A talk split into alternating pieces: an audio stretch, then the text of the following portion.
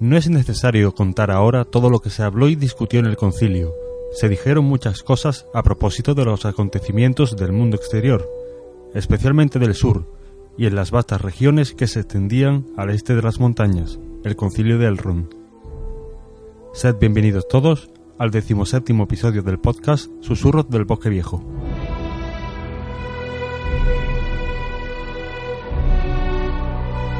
Susurros del Bosque Viejo, un podcast sobre el Señor de los Anillos, Living Card Game.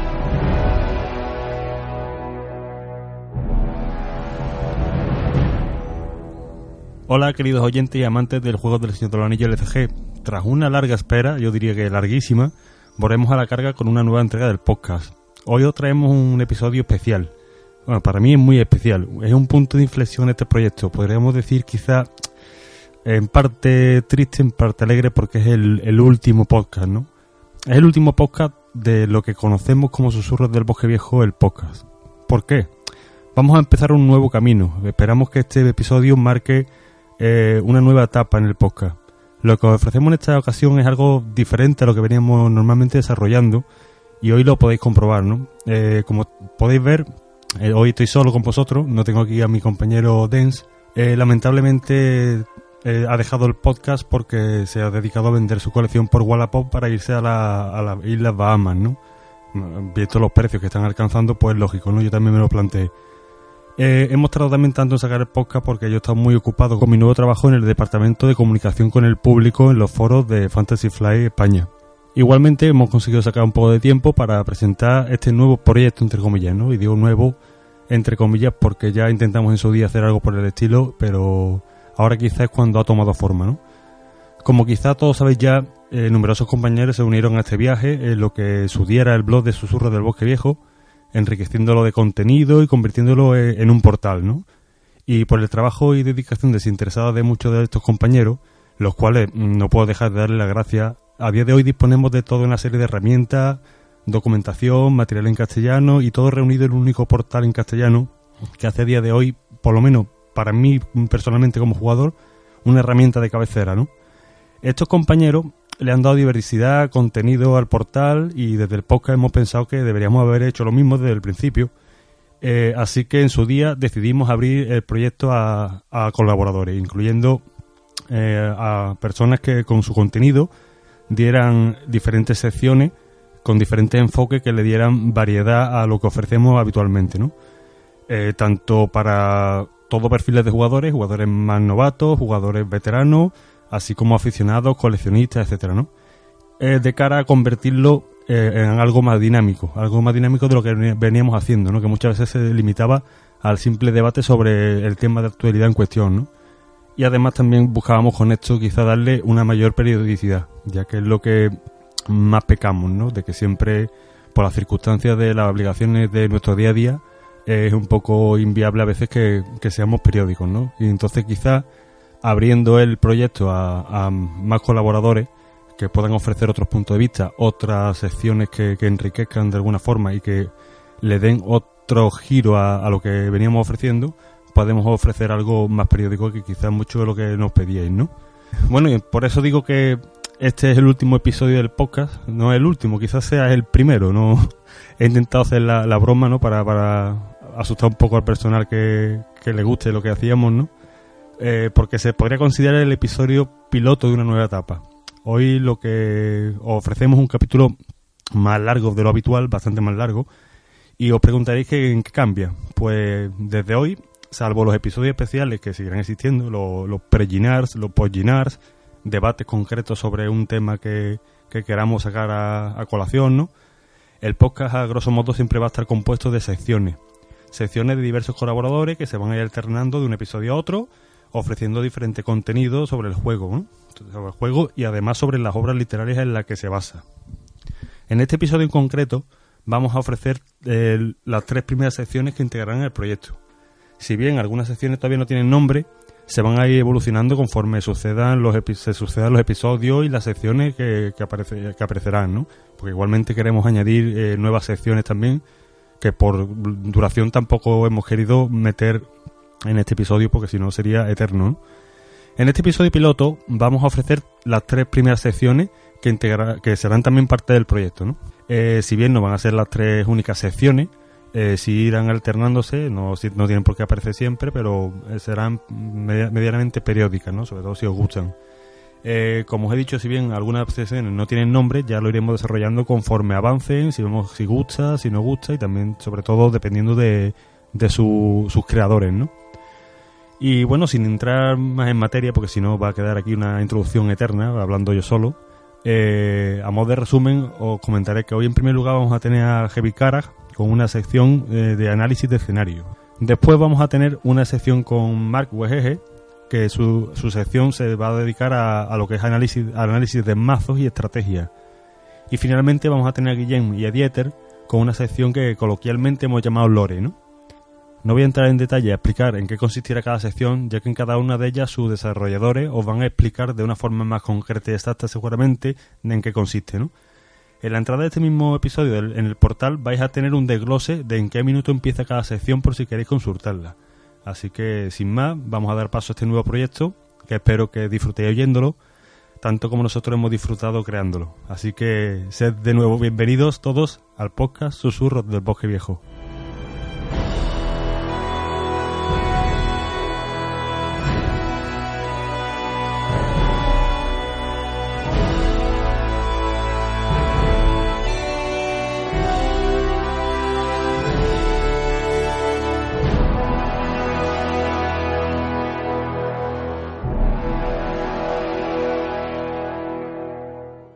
Hola, soy Heavy Karag y os presento la sección de análisis de escenarios. Hoy analizaremos las aventuras de la caja básica.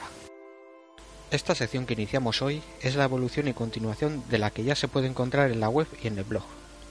Cada entrega del podcast incluirá el análisis de tres escenarios.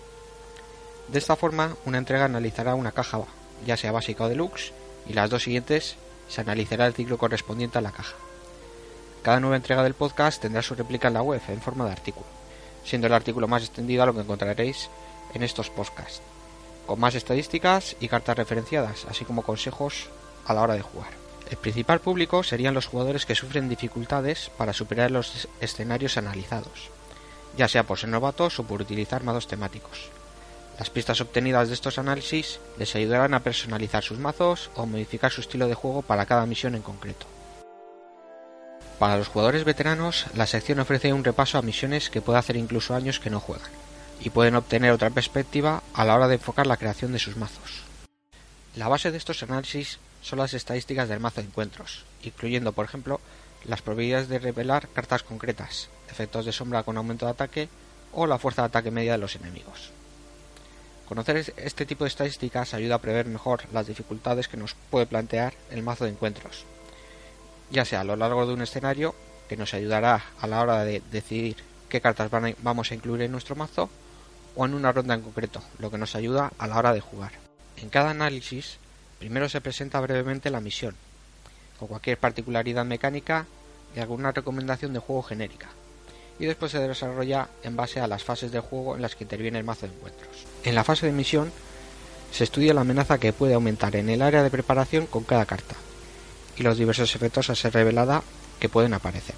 En la fase de viaje se valora el peso de los lugares en la misión, teniendo en cuenta el progreso que requieren y sus efectos. En la fase de combate se analizan las estadísticas de los enemigos, el coste de enfrentamiento, el ataque, la defensa y se valoran los efectos de sombra que pueden aparecer. Para concluir, pueden mencionarse algunas cartas de jugador que pueden ser especialmente útiles en ese escenario. Así pues, hoy empezamos con el análisis de los escenarios de la caja básica. El bosque negro lleva mucho tiempo siendo un lugar peligroso. Hace poco, una de las patrullas del rey Thranduil descubrió indicios desconcertantes de que se estaba engendrando una amenaza en las inmediaciones de Dol Guldur. Se ha reunido un grupo de héroes para llevar un mensaje a través del bosque negro, a lo largo del Anduin y hasta Lorien para avisar a la dama Galadriel del inminente peligro. Este es el primer escenario del juego, de la caja básica y de la aventura que continúa en el ciclo de sombras del bosque viejo. En esta aventura, los jugadores se enfrentarán a arañas y a las fuerzas de Dol Guldur. Este escenario marca lo que será, a lo largo de toda la vida del juego, una distribución típica de los tipos de carta en el mazo de encuentros. La distribución de las 36 cartas del mazo es un 44% enemigos, un 36% de lugares y un 19% de traiciones. El mazo es más pequeño de lo habitual, ya que normalmente los mazos tendrán entre 40 y 50 cartas, por lo que es más previsible, pero también hará que nos encontremos más a menudo con las cartas más peligrosas. En cuanto al desarrollo, el primer escenario del juego es muy sencillo y rápido, lógicamente, y las etapas requieren poco progreso, por lo que es una misión muy rápida de jugar. La única peculiaridad mecánica es la aleatoriedad de la última de las tres etapas, que puede obligarnos a derrotar al basto de un Goliath, un enemigo bastante fuerte, o a superarla añadiendo progreso a la misión de forma normal. En cuanto a la dificultad, pues poca. Enemigos pequeños, salvo un par de ellos medianos y otro par grandes, efectos que agostan nuestros personajes y daño directo es lo, que nos encontraremos en este escenario. Como consejo general, debemos aprovechar la posibilidad de superar la misión rápidamente y evitar jugar de forma demasiado conservadora, con el fin de reducir las posibilidades de enfrentarnos a los enemigos grandes y algunas traiciones que mencionaremos después. En la fase de misión, el aumento de amenaza que puede esperarse por cada carta que revelemos en el paso de preparación es de 2. Este aumento es muy previsible y controlable, ya que solo hay 4 cartas con una amenaza mayor de 2. Además, no hay ninguna carta con oleada, algo que creo recordar que solo ocurre en este escenario en todos los que han aparecido en el juego. En cuanto a los efectos, con lo que hay que tener cuidado en esta misión es con la presencia del daño directo, especialmente las tres copias de El alcance de nigromante, una traición que nos encontraremos en todos los escenarios de la caja básica y en algunos del ciclo de sombras del bosque negro. Esta peligrosa traición inflige un punto de daño a cada personaje agotado, sin importar que está asignado a la misión o no. Aquí es donde se muestra muy útil contar las cartas que han aparecido, para sopesar el riesgo de enviar a la misión personajes con un solo punto de vida restante. Hay dos copias de esta carta, por lo que solo hay un 8% de posibilidades de que aparezca en cada ronda. Teniendo esto en cuenta, el paso de preparación es muy previsible y la misión puede jugarse agresivamente. Cabe destacar también Atrapado en la telaraña, una traición que se vincula al héroe más costoso del juego y que impide que se prepare durante la fase de recuperación, a menos que se paguen dos recursos de su reserva. Esta traición combina con otras cartas de encuentro, como el alcance nigromante y otras que obligan a agotar héroes o personajes. En la fase de viaje, la mayoría de los 13 lugares presentes en el mazo de encuentros requieren 3 o menos puntos de progreso, por lo que, al ser fácil explorar cada ronda el lugar al que viajemos, siempre que sea posible debemos viajar. Algo peculiar de este escenario es la presencia de hasta 7 lugares con efectos beneficiosos al viajar a ellos. Al elegir los lugares a los que viajar, más que por sus estadísticas, sopesaremos estos efectos beneficiosos con los perjudiciales de otros lugares. En la fase de combate, la mayor parte de los 16 enemigos del mazo de encuentros tienen un ataque de 2, y solo hay dos enemigos con un ataque superior a 3, por lo que no es necesario especializarse en defensa. Tampoco sus capacidades defensivas son altas, ya que la inmensa mayoría tienen una defensa de 1 o 0, y basta con acumular una fuerza de ataque de 5 para destruir al 75% de los enemigos que nos encontremos. Lo que sí es necesario tener en cuenta es que estos enemigos tienen un coste de enfrentamiento bajo, por lo que pueden aumentar rápidamente el número al que estemos enfrentados. En cuanto a los efectos de sombra, un 36% de las cartas tienen este tipo de efectos, pero solo 4 del total de las 36 cartas tienen efectos de aumento de ataque de los enemigos, lo que hace bastante seguro realizar ataques sin defensa, algo de lo que deberíamos abusar en esta misión. Otra peculiaridad de este escenario es que acumula bastantes efectos de sombra, que descartan cartas vinculadas. Para acabar, hay algunas cartas de jugador poco habituales que pueden aprovecharse en esta misión. El evento de liderazgo siempre alerta, que por un recurso permite preparar un aliado, ayuda a contrarrestar los efectos de agotamiento. También el evento de espíritu aventurero tardío, que permite enviar a la misión a un personaje agotándolo, evitando así el posible daño del alcance del nigromante. Por último, el evento táctico disparo recto, que agotando un arma permite descartar un enemigo no único con defensa cero, por ejemplo el famoso zumbacuernos. Tras salir del bosque negro con un mensaje urgente para la dama Galadriel, ahora debéis dirigiros hacia el sur por el río Anduin, para llegar al bosque de Lorien.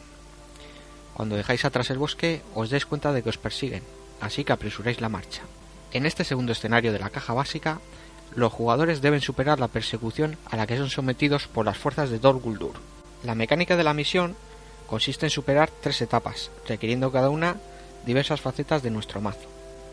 La primera etapa requiere destruir a un enemigo muy fuerte que comienza en juego. La segunda etapa requiere aportar grandes cantidades de voluntad a la misión, pudiendo olvidarnos del combate, al no haber comprobaciones de enfrentamiento con los enemigos. La tercera etapa es lo contrario a la segunda. Podemos olvidar la misión, ya que no hay paso de preparación, pero hay que destruir todos los enemigos en juego.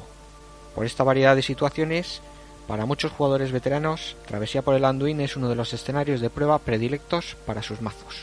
La dificultad de este escenario es muy superior a A través del bosque negro, y no es raro que parezca imposible jugarlo las primeras veces. Travesía por el Anduin es el primer escenario que requiere la adaptación del jugador al escenario. Esto será habitual a lo largo de la vida del juego, y puede darse bien adaptando el mazo del jugador o simplemente adaptando su estilo de juego a las misiones. Una vez se comprende cómo jugar el escenario, aumentan muchas posibilidades de éxito. El mazo de encuentros incluye daño directo, retira progreso de la misión y una combinación de enemigos grandes y otros con efectos muy molestos. La distribución de las 47 cartas del mazo es un 43% de enemigos, un 27% de lugares y un 30% de traiciones. En este escenario, el número de lugares es algo inferior al habitual, siendo sustituidos por traiciones. Esto regula un poco a la baja la amenaza que se añade durante el paso de preparación, además de reducir las posibilidades de bloquearnos por acumulación de lugares en el área de preparación. La amenaza tipo de este escenario es 2, siendo válido para el 83% de las cartas. Este escenario incluye dos cartas con amenaza 5, que nos darán algún susto, especialmente jugando en solitario. Por primera vez encontraremos cartas con oleada. Las cartas que incorporan oleada son pocas y no son muy potentes, ya que son pequeños enemigos, pero se mostrarán molestas. De los efectos a ser revelada, una peculiaridad de este escenario es que incorpora algunos condicionales, que pueden llegar a no producir efecto alguno. Uno de ellos, que inflige daño directo a los personajes, solo nos afectará si tenemos un nivel de amenaza 35 o mayor. El otro efecto, la traición llamada desesperación, retira cuatro fichas de progreso de la carta de misión. En ocasiones esta traición nos dará una ronda extra, al no producir efecto por no haber fichas de progreso en la misión, o por quitar solamente una o dos. Pero en algunas ocasiones puede retrasarnos gravemente, especialmente en la segunda etapa. No debemos confiarnos al enviar personajes, ya que esta carta puede arruinarnos la ronda, puede suponer acumular un par de enemigos más en el área de preparación. Para la fase de viaje, los lugares de este escenario son más duros que en el anterior, con una amenaza tipo de 3, por lo que debemos evitar que se acumulen en el área de preparación a toda costa, ya que los efectos oleada y la segunda etapa harán que se acumulen en el área de preparación. Entre los lugares voy a destacar dos, las tierras pardas y el claro del este. Las tierras pardas tienen un solo punto de progreso, pero tiene cinco puntos de amenaza, con el curioso efecto de explorarse a sí mismo cuando se viaja. El claro del este solo tiene un punto de amenaza, pero tiene 6 de progreso, con el desagradable efecto de obligar a los jugadores a viajar al mismo cuando tengan la oportunidad. El problema con estos dos lugares es que aparezcan las tierras pardas, el lugar con 5 de amenaza, mientras el claro del este se encuentre en juego, ya que nos resultará muy difícil quitarnos estos lugares de encima, si no disponemos de control de lugares en nuestro mazo. La alta amenaza del área de preparación producida por las tierras pardas reducirá el progreso que añadamos al claro del este durante la misión, provocando un cerrojo que bien puede llevarnos a la derrota. El coste de enfrentamiento tipo de los enemigos de este escenario es de 30, válido para el 70% de ellos. Y 30 es el coste de enfrentamiento del troll de las colinas, por lo que debemos tener mucho cuidado al jugar mazos con costes de amenaza elevados. El troll de las colinas es el enemigo que empieza en juego, teniendo 6 de ataque, 3 de defensa y 9 puntos de impacto. Además tiene el efecto de aumentar nuestra amenaza si al destruir un enemigo le ha sobrado fuerza de ataque. Este peligroso enemigo puede enfrentarse en la primera ronda, y debemos encontrar la manera de derrotarlo para superar la primera etapa. El ataque tipo es de 3, no especialmente alto, pero lo suficiente para que los mazos sin algún buen personaje defensor puedan verse en problemas. La defensa tipo de los enemigos es de 1, y solo unos pocos enemigos tienen una cantidad de puntos de impacto respetable por lo que acumulando cuatro puntos de ataque podemos derrotar a la mayor parte de ellos. Entre los enemigos también es destacable el Wargo, uno de los más odiosos de la caja básica. Este enemigo tiene la fea costumbre de volver al área de preparación después de atacar, si la carta de, sombra asignada no tenía ningún efecto, algo que ocurrirá a menudo. Esto impide que contraataquemos para derrotarlo, además de incrementar la amenaza del área de preparación para la siguiente ronda. En cuanto a efectos de sombra, un 38% de las cartas tiene alguno, y un 21% del total de cartas son de aumento de ataque. Entre los efectos voy a destacar el de Perseguidos por la Sombra, al activarse obliga al jugador a devolver a su mano un aliado agotado, y si no es posible aumenta en 3 nuestra amenaza. Este efecto puede convertir un ataque defendido por un aliado en sin defensa, pero también es un efecto del que nos podemos aprovechar para recuperar, por ejemplo, un Gandalf o un Herrero de Erebor. Entre las cartas de jugador particularmente útiles para este escenario voy a destacar dos héroes, que además combinan bien, Dungere y Talin. Talin permite derrotar a los cuervos del este, haciéndolo incluso antes de resolver su efecto de oleada, efectivamente revelando una carta menos del mazo de encuentros. El punto de daño infligido por Talin al resto de enemigos permite a derrotar a, la mayor parte de ellos en el área de preparación de un solo ataque. Mientras exploraban las inmediaciones de Dol Guldur, a petición de la dama Galadriel, uno de los compañeros de los héroes es capturado por las fuerzas del nigromante y espera ser interrogado en una mazmorra bajo la colina. Sabiendo que su amigo no tiene mucho tiempo, los héroes deciden intentar un rescate a la desesperada. Un rescate suicida, diría yo. Los jugadores empiezan la partida con un héroe capturado, elegido al azar. Solo se captura un héroe sin importar el número de jugadores. Este héroe capturado no puede ser utilizado en forma alguna, aunque cuenta su coste de amenaza para el cálculo inicial. Además, se revelan tres cartas de encuentro para proteger a los tres objetivos que comienzan en juego, y que debemos ir reclamando para superar las etapas. Además, en las dos primeras etapas, los jugadores, como grupo, no pueden jugar más de un aliado por ronda, ya en la segunda etapa podremos liberar al héroe capturado y en la etapa 3 debemos derrotar al Nazgûl de Dol Guldur para ganar el escenario. El tercer escenario de la caja básica es el que hace amar u odiar el juego. Con la colección de la caja básica es un escenario casi imposible de superar en solitario y muy muy difícil con varios jugadores. Todos nos hemos estampado en esta misión y aun con mazos modernos sigue resultando una de las más difíciles en solitario. Enemigos duros y traiciones peligrosas es lo que nos encontraremos en este escenario, pero lo que desborda la dificultad es la mecánica del escenario. Por suerte, a lo largo de la vida del juego no ha aparecido otra misión tan tramposa como esta tortura en tres etapas. La distribución de las 37 cartas del mazo de encuentros es un 38% de enemigos, un 35% de lugares y un 27% de traiciones. El número de enemigos es algo menor del habitual, pero no significa que se deba descuidar el combate. La amenaza tipo es de 2, incluyendo el 92% de las cartas. Puede parecer muy baja, pero hay que tener en cuenta que ya empezamos la partida con varias cartas en el área de preparación, por lo que hay que asegurar que nuestro mazo dispone al menos de un héroe que pueda aportar voluntad a la misión. Con uno o dos jugadores podemos aprovechar fácilmente esta baja amenaza para enfocar alguna ronda al combate. La mitad de las cartas tienen algún tipo de efecto a ser reveladas, siendo principalmente de daño directo y de agotar nuestros personajes, como sucedía en la primera misión del juego. En este caso cobran una importancia aún mayor, ya que el número de personajes de los que dispondremos será limitado al no poder jugar más de un aliado durante las etapas 1 y 2 de la misión. Los lugares son el eslabón débil de este escenario, ya que tanto el progreso como la amenaza tipo de los lugares es de 2. Aún así, no hay que confiarse, porque no podremos disponer de grandes cantidades de voluntad por la restricción de juego de aliados. El coste de enfrentamiento tipo de los enemigos es de 35, pero hay 7 que tienen un coste de 20 o menos, todos ellos pequeños. Esto nos dará algo de tiempo para intentar superar la primera etapa antes de forzarnos a combatir a los enemigos más fuertes. El ataque tipo es de 3, por lo que es recomendable utilizar algún héroe con buena defensa, más aún al no poder jugar muchos aliados, impidiendo que utilicemos aliados pequeños como carne de cañón. La defensa tipo de 1 nos permite jugar mazos no especializados en ataque, aunque hay que recordar que hay que derrotar al Nazgûl en la última etapa, y ese enemigo sigue duro de roer. Entre los enemigos voy a destacar al carcelero de la mazmorra. Este enemigo es resistente, con una defensa de 3 y 5 puntos de impacto, pero no es eso lo más destacable. Lo destacable es su efecto obligado, que, en caso de fracasar en la misión, baraja en el mazo de encuentros un objetivo no reclamado de los que necesitamos para superar las primeras etapas. Esto podría implicar mantenernos en la segunda etapa muchas rondas, por tener que esperar a revelar de nuevo el objetivo en el paso de preparación. Este fallo de diseño del escenario es parecido a algún otro que nos encontraremos durante el primer ciclo del juego, pero este tipo de fallos será muy muy raro encontrarlo en ciclos posteriores.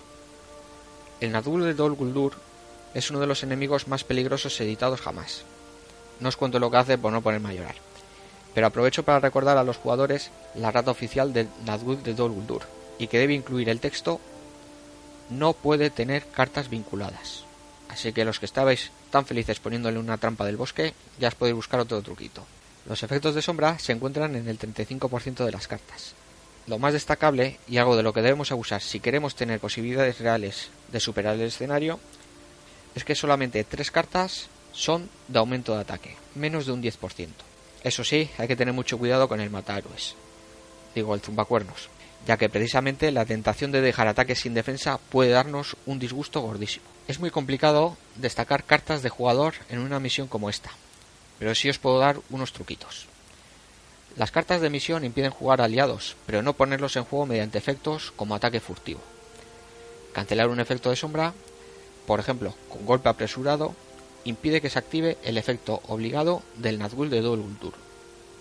El efecto del carcelero de la mazmorra que quita los objetivos del juego solo se activa si se encuentra en el área de preparación, por lo que efectos que provoquen su enfrentamiento pueden librarnos del disgusto. Usar un ataque furtivo con un hijo de Arnor no es ninguna tontería. Para acabar, he de decir que la misión es casi imposible con las cartas de la caja básica en solitario. Y digo casi. Yo lo he podido superar un par de veces con el mazo de liderazgo preconstruido, por supuesto tras muchos intentos. Esto gracias a la potente combinación que supone ataque furtivo y Gandalf, la ventaja de acciones que puede proporcionar Aragorn y los recursos extra que proporcionan Theodred y Gloin, ya que la penalización del héroe capturado puede mitigarse un poco sea cual sea este. Con esto acabamos la sección por hoy. La siguiente entrega incluirá las tres primeras aventuras del ciclo de sombras del bosque negro.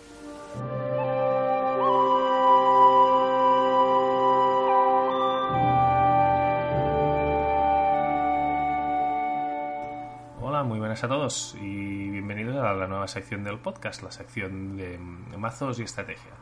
Antes que, nada, antes de empezar, voy a presentarme. Soy Mark, algunos ya me habéis escuchado alguna vez en alguno de los podcasts y tal vez eh, me conozcáis más por el nombre de WGG.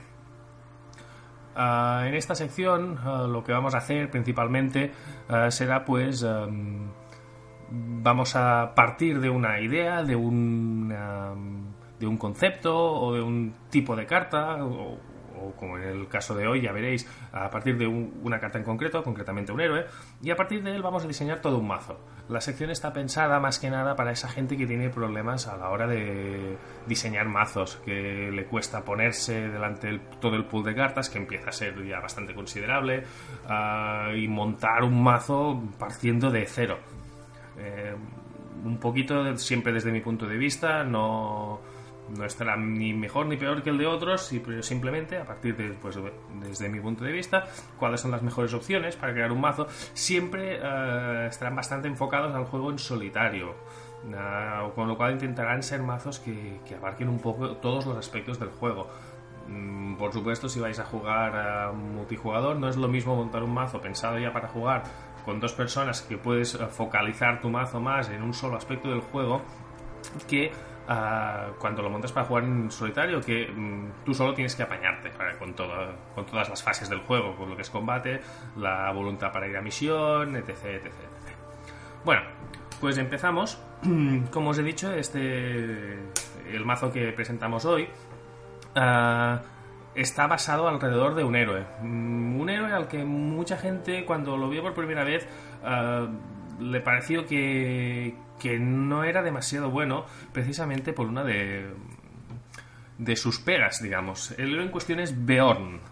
Uh, Beorn que tiene, bueno, un coste de amenaza de 12, una voluntad de 0, un valor de ataque de 5, un valor de defensa de 1 y uh, la nada desdeñable cantidad de 10 puntos de vida. ¿Vale? Uh, si os dais cuenta, normalmente los héroes la suma de sus estadísticas siempre suele ser el mismo valor que su valor de amenaza. Y en este caso, mm, claramente la suma es superior. ¿Por qué? Porque tiene una pega. El texto de Beor nos dice que es centinela, pero no puede tener cartas vinculadas, es inmune a efectos de cartas de jugador y no se agota para defender. A ver, no se agota para defender, obviamente, siendo centinela es buenísimo pero la pega de que no pueda tener cartas vinculadas y que no se, y que sea inmune a efectos de cartas de jugador hace que no lo podamos curar con lo cual eh, con solo defensa 1 su vida baja muy deprisa. Muy bien, pues partiendo de esto, vamos a ver cómo sí hay opciones realmente para montar un mazo mmm, que por mis pruebas y lo que he estado jugando me parece bastante potente. Vamos a ver. La idea es entonces que tenemos un Beorn que va a poder defender todo lo que queramos sin, sin girarse. Pues vamos a ver, tenemos una misión secundaria que se llama Montar Guardia. La misión secundaria Montar Guardia dice límite de una copia de Montar Guardia en la zona de victoria y mientras esta misión está en la zona de victoria, cada enemigo que no sea único enfrentado a un jugador recibe menos uno ataque. Vamos a ver, eh, bueno, me he olvidado decir, es de la esfera táctica y baja por coste de un recurso. Muy bien, tenemos esta misión secundaria, con lo cual si tenemos un Bjorn en mesa y esta misión ya todos los enemigos nos pegan de uno menos. Esto puede ser muy interesante como punto de partida para este mazo centrado en Bjorn. Luego, si tenemos esta misión secundaria, lo que queremos es robarla siempre. Muy bien, pues tenemos un héroe que nos permite que cuando empecemos la partida nos vayamos a buscar la misión secundaria que queramos, que es Zurindir. Zurindir con un coste de amenaza de 8 puntos, voluntad 2, ataque 2, defensa 0, 4 puntos de impacto.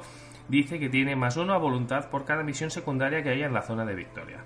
Y en la fase de preparación, busca una misión secundaria en tu mazo y añádala a tu mano. Baraja tu mazo. Bueno, pues esto ya, ya nos da dos héroes. Ya tenemos a Zurindir y Beorn como partida, punto de partida de nuestro mazo y una misión secundaria. Luego estamos viendo que ya que veo que Zurindir, perdón, ah, nos gana un más uno voluntad por cada misión secundaria, pues podemos añadir algunas misiones secundarias más. Yo concretamente he añadido La Tempestad se aproxima y reunir información. Ah, colgaré el mazo en, en, el blog una vez en el foro, una vez esté el podcast ah, colgado, con lo cual no entraré en detalle con todas las cartas. Si queréis verlas, os aconsejo que miréis el post, comentéis y por supuesto que saldrán ideas para mejorar o para variar el mazo. Yo pues eh, pasaré muy por encima y solo os, daré los detalles de las cartas que son realmente el centro de la estrategia del mazo. Bueno, con lo pues lo dicho, ¿no? hemos, hemos puesto que tendríamos tres misiones secundarias para aprovechar un poquito más a Zurindir ya que estamos. Uh, tenemos dos héroes, tenemos Beorn y Zurindir y nos falta un tercer héroe. Vamos a ver. En un mazo que, con, que te interesa mucho, pues completar rápido las misiones secundarias, o por lo menos la primera, montar guardia, pues nos va a hacer falta un, un, héroe que tenga un poquito de voluntad. Además, estamos con un héroe de coste de amenaza 12, un héroe con un coste de amenaza 8. Aquí nos interesa un coste de amenaza bajo y una voluntad alta. Esto nos deja un héroe muy claro, que es Eowyn Táctica. Eowyn de la esfera táctica tiene un coste de amenaza de 9, pero uh, su habilidad hace que al empezar la partida, en la fase de preparación, disminuyamos nuestra amenaza en 3, con lo cual su coste de amenaza efectivo finalmente es de 6 y nos proporciona una voluntad de 4, lo cual nos facilita mucho completar rápidamente las misiones secundarias. Aparte de su habilidad de, una vez por partida, prepararse y ganar más 9 ataque, uh, nos ayudará a finiquitar eso, esas misiones en las que para completarlas tienes que derrotar a un jefe, a un boss. ¿Vale?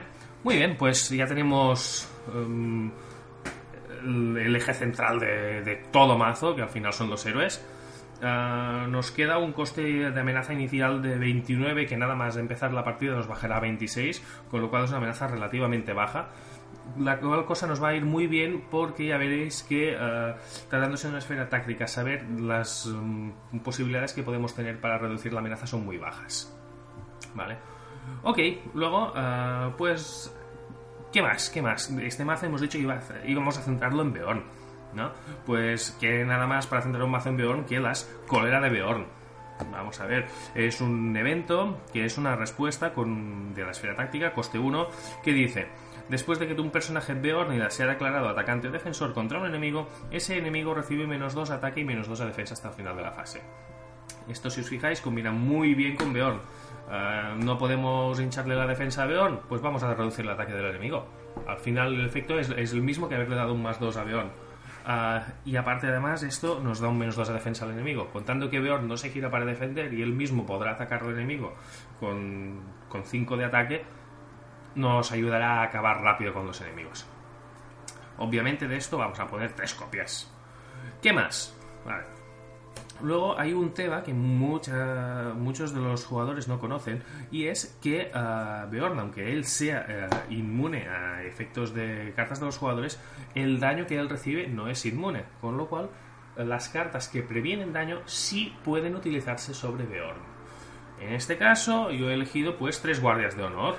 El guardia de honor es un aliado de la esfera táctica, voluntad 0, ataque 0, defensa 1, 3 puntos de impacto. Esto nos va a venir bien en las misiones con tiro con arco. Y que tiene una respuesta que dice, agota al guardia, de honor para cancelar un punto de daño que se acabe de infligir a un personaje. Y si estamos en valor, tiene una respuesta de valor. Os recuerdo que valor es cuando nuestra amenaza está en 40 o más. La respuesta de valor dice agota y descarta al guardia de honor para cancelar hasta 5 puntos de daño que se acaben de infligir a un personaje. Otras tres cartas más que van a ir al mazo. ¿Qué más tenemos? Bueno, ya que llevamos saber, podemos llevar a Dori. Dori, eh, aliado, dice eh, por un coste de 3 de la esfera saber, 1 de voluntad, 2 de ataque, 1 de defensa y 3 puntos de impacto, tiene una respuesta que dice, después de asignar cualquier cantidad de daño a un héroe, en vez de eso agota a Dori para colocar ese daño sobre Dori.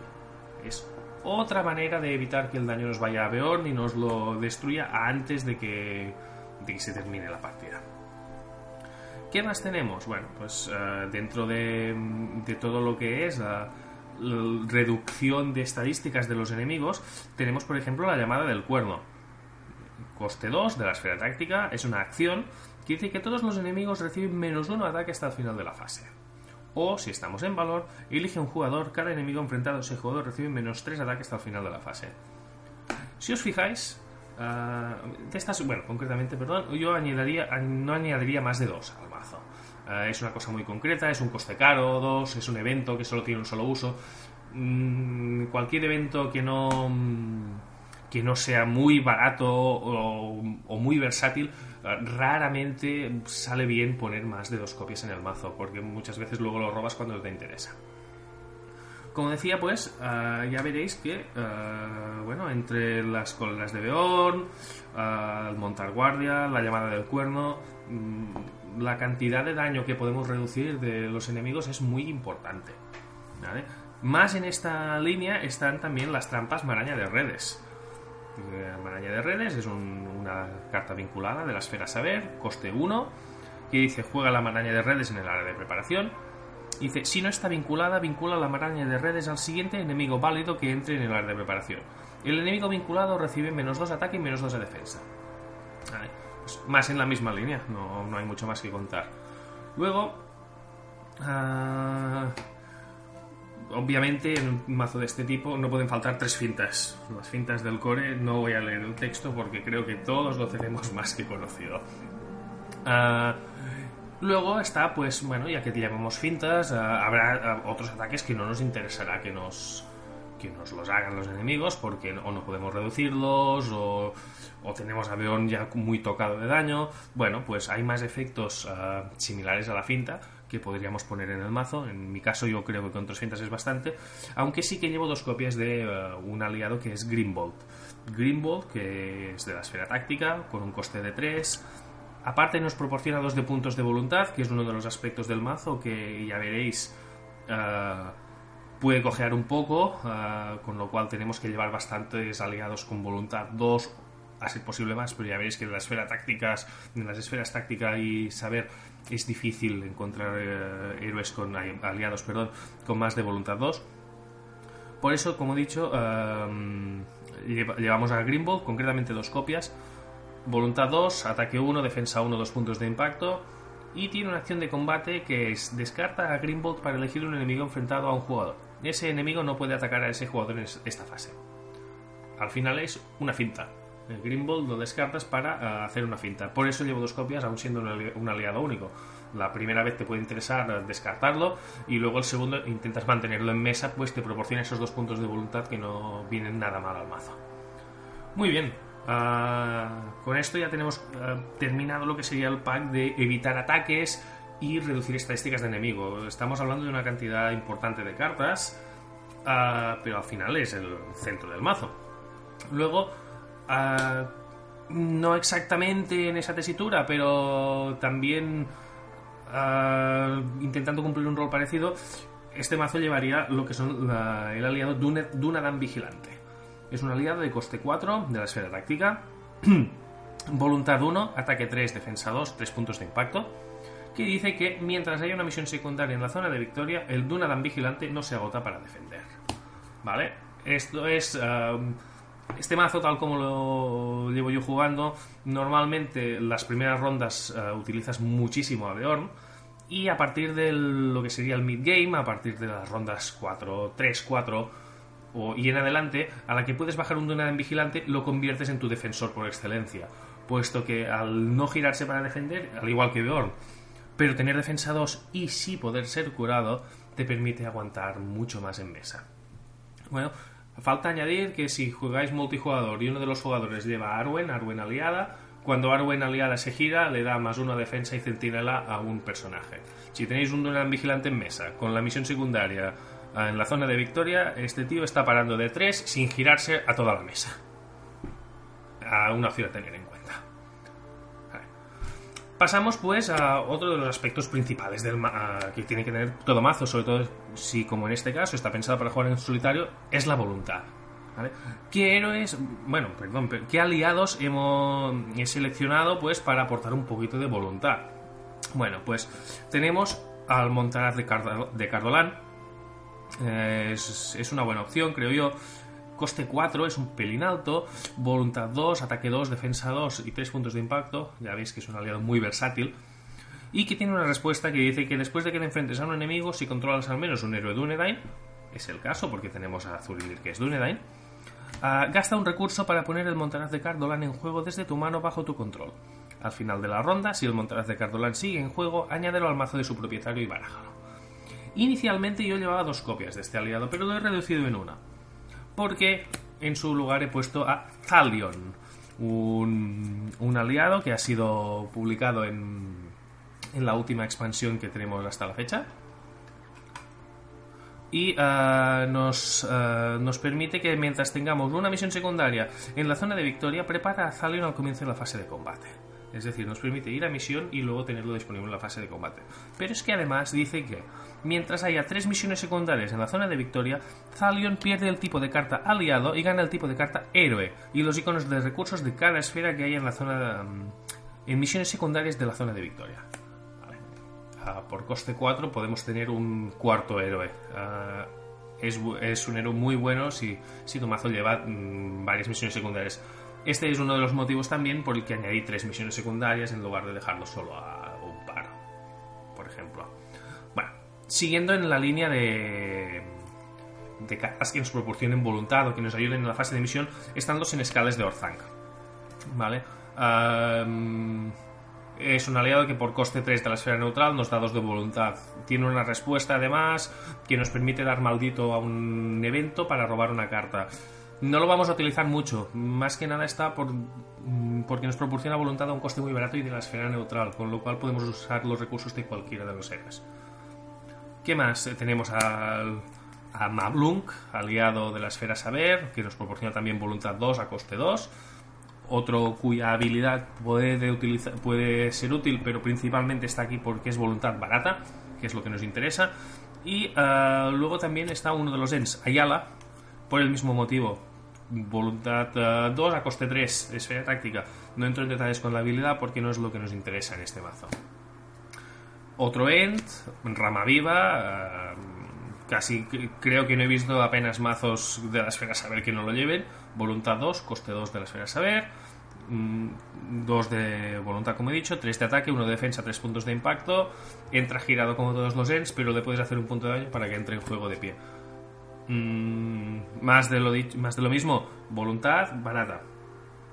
Y luego, eh, mm, sin ser un mazo de águilas, lleva cuatro, cuatro águilas, mm, todas las águilas únicas, nos interesan. Eh, Lleva dos copias del Androval. Este, este aliado sí que es muy importante en este mazo. ¿Vale? Concretamente es otra de las cartas que interactúa bien con Beorn. Landroval tiene un texto que dice: Centinela, Landroval no puede tener cartas vinculadas restringidas. Y tiene una respuesta que dice: Después de que una carta de héroe sea destruida, devuelve el Landroval a la mano de su propietario y vuelve a poner a ese héroe en juego con una ficha de daño sobre él, límite de una vez por partida. Es muy importante y por este motivo eh, llevamos dos copias del Landroval.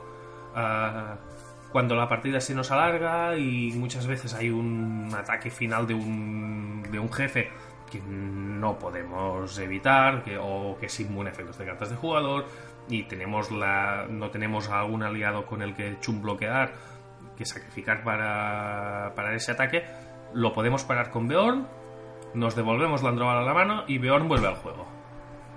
Es, eh, es un efecto muy interesante y eh, concretamente sí funciona con Beorn, puesto que cuando activamos al Androval, Beorn ya está destruido, Beorn ya está en nuestra pila de descartes y mientras está en la pila de descartes no tiene texto, su texto no está activo, con lo cual sí que puede ser afectado por la Androval. ¿Vale? Luego, ah, pues en este caso esta águila, ya veis, no, solo nos aporta voluntad 1, no está dentro del pack de aliados, digamos, que lo que nos ayuda es a llevar voluntad, pero sí lo están las otras dos, Meneldor y Waihir. Waihir dice que no puede tener cartas vinculadas restringidas, Después de que Waihir entre en juego, busca en tu pila de descartes un aliado águila y ponlo en juego bajo tu control. Mm, principalmente está aquí por su voluntad 2, ataque 3 y defensa 1, por sus estadísticas, pero esta habilidad nos puede venir bien si antes hemos bajado alguna águila y se nos ha muerto. Bueno, mm, no nos sobra. ¿Vale? Y luego está Meneldor, que es la única carta que nos proporciona algo de control de lugares en este mazo. Es uno de los puntos flacos del mazo, ya ya lo veréis, pero bueno, Meneldor nos puede ayudar y además puede tener un poquito de juego con Waihir. Os leo a Meneldor, que tiene un coste de 3 de la esfera táctica, como todas las águilas, tiene voluntad 2, ataque 2, defensa 1 y 2 puntos de impacto, y dice que no puede tener cartas vinculadas restringidas y una respuesta que, después de que Meneldor entre en juego o abandone el juego, coloca dos fichas de progreso sobre un lugar. Con esto ya tendríamos todo el pack de mm, de aliados que nos van a proporcionar voluntad. Mm, entre esto, Zurindir y Eowyn, mm, la voluntad del mazo queda bastante bien cubierta. Luego, pues, ahí ya, pues, bueno, un pack de cartas, mm, lo que nos queda de espacio, para poner los útiles que nos pueda parecer que va a necesitar el mazo. Estos espacios sí que ya son bastante los que yo creo que no están directamente relacionados con la estrategia principal del mazo y es aquí donde Mm, si, os interesa jugar este mazo, yo os invito a que pongáis lo que a vosotros os parece más bien. En mi caso, yo me he decantado por poner dos No Esperemos Más, que nos permite, cuando empieza la misión, buscar entre las cinco primeras cartas un enemigo, lo ponemos en juego enfrentado y ese turno revelaremos una carta menos. Puesto que es un mazo que controla muy bien a los enemigos y los puede eliminar muy bien, hace que mm, que se, acumule mucha menos amenaza en el área de preparación y nos facilita la, la fase de misión que es una de las que nuestro mazo eh, peor puede gestionar. ¿eh? Luego están los cazadores orgullosos. Mm, nos proporciona recursos esta carta cuando eliminamos a enemigos. Ah, lo dicho, estas cartas no, no, entro en detalle en ellas. Si queréis leerlas, revisad el post en el, en el foro y veréis los enlaces a las cartas propiamente. Luego están los fronteros medianos. Para mí esta carta es un, es un must, es obligatoria si llevas a Zurindir. Uh, básicamente es un aliado que sacrificándolo actúa como una prueba de voluntad, es decir, cancela los efectos al ser revelada de una carta que sea revelada desde el mazo de encuentros si tienes una misión secundaria en la zona de victoria. Me parece muy bueno. Luego, pues yo me decanté por añadir un par de pies alados para poder preparar a Zurindir y que aparte de ir a misión nos sirva en la fase de combate y el, lo que yo llamo el pack de curación que añado en cualquier mazo uh, cuando pongo saber, que es una Yoreth y dos Mayoras de la curación. Uh, no podemos curar a Beorn, pero todo el resto de aliados y héroes del mazo sí. Nunca viene mal tener un poco de curación. Yoreth además es un aliado que baja gratis, siempre viene bien. Y uh, con eso, si habéis ido contando, nos vamos a unas 47 cartas y todo mazo saber que ese precio tiene que llevar tres runas de Daeron para poder robar y filtrar un poco la mano. Con esto tendríamos el mazo ya completo. Ah, como he dicho, es un mazo que principalmente la fase de, ah, la fase del juego en la que va a destacar será la fase de combate. En multijugador, si lo probáis, veréis que Beorn ayuda muchísimo en esas misiones que empiezan a bastante fuertes de, enemigos. Mm, un caso muy claro es concentración en los Gilead. Tenemos esos eh, snagas que nos van a pegar. eh, habrá uno por jugador, se van a enfrentar al jugador con la menor amenaza y lo van a pegar. Ah, tener un héroe que no se gira para defender y puede pegar todos los, los ataques ah, va a ayudar mucho a ese jugador. Aparte de eso, bueno, mm, en solitario el mazo se, se las apaña bastante bien. Ah, en misiones que penalizan mucho la amenaza ah, sufre un poco, esto hay que decirlo. Y en misiones que aprietan mucho de voluntad desde el principio también. En las misiones más normaletas, mm, misiones que en los que lo que hay es un combate fuerte desde inicio, el mazo es ahí donde destaca. Pues bueno, espero que, mm, que os hayan servido los consejos, que podáis desempolvar a Beorn aquellos que, que lo enterrasteis en la carpeta porque no os gustó y que, bueno, que si tenéis cualquier tipo de sugerencia, mm, ideas, o algún tema, alguna carta sobre la que os interese que analicemos qué se puede hacer alrededor de ella, lo comentéis en el foro y veremos. En, en próximas, en próximos capítulos vamos a hablar de otras estrategias, de otras cartas. Concretamente en la siguiente ah, hablaremos de mazos con la estrategia de cartas de maldito. O sea que nos vemos en la siguiente y espero que nos escuchéis. Un saludo a todos.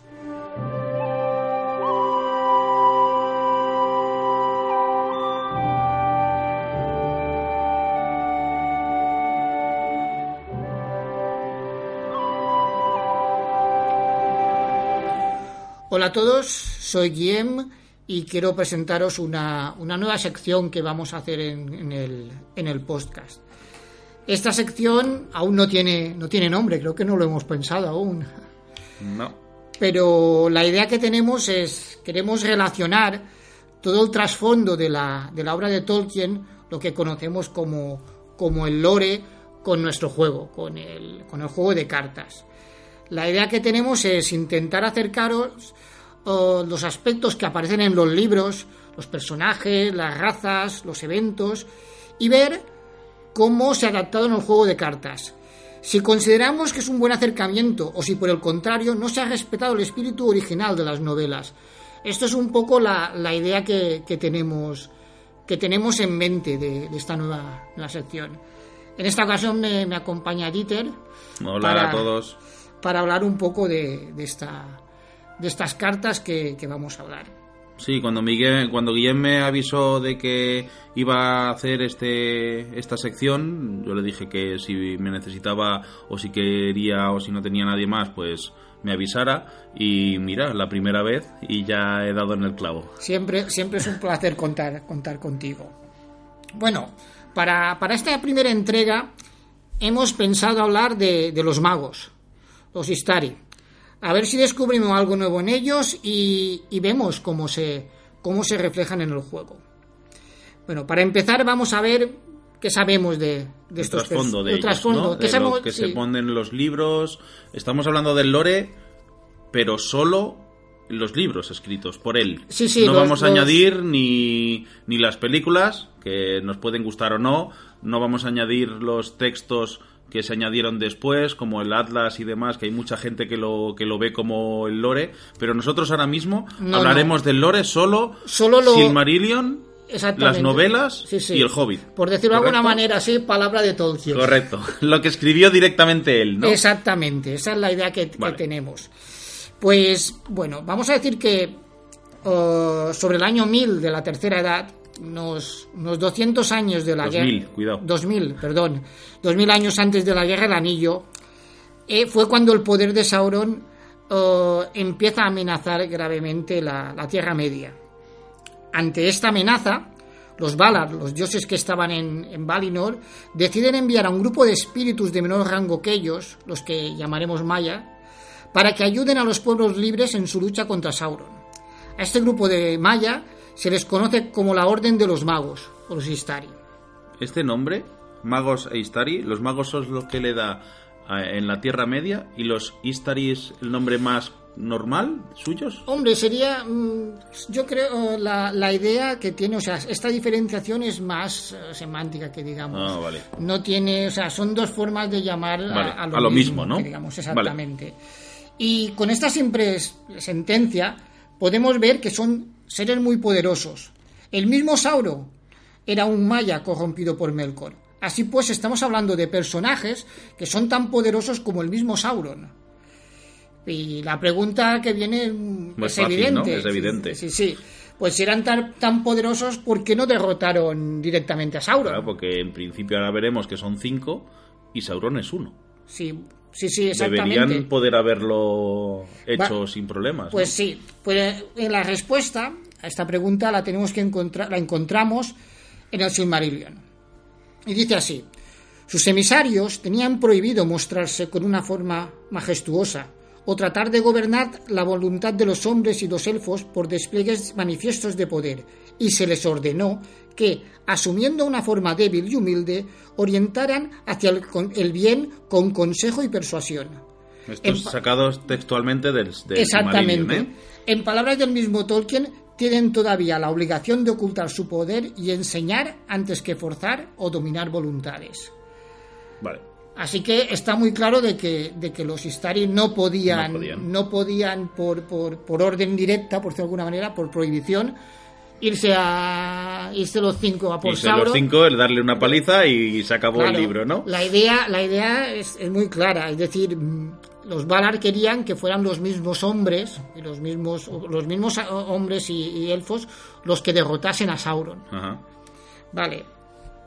Y vamos a decir que que aunque hubo muchos Istares enviados por los Valar, solo se conoce a cinco de ellos, por ser los más relevantes en los acontecimientos de la Tercera Edad.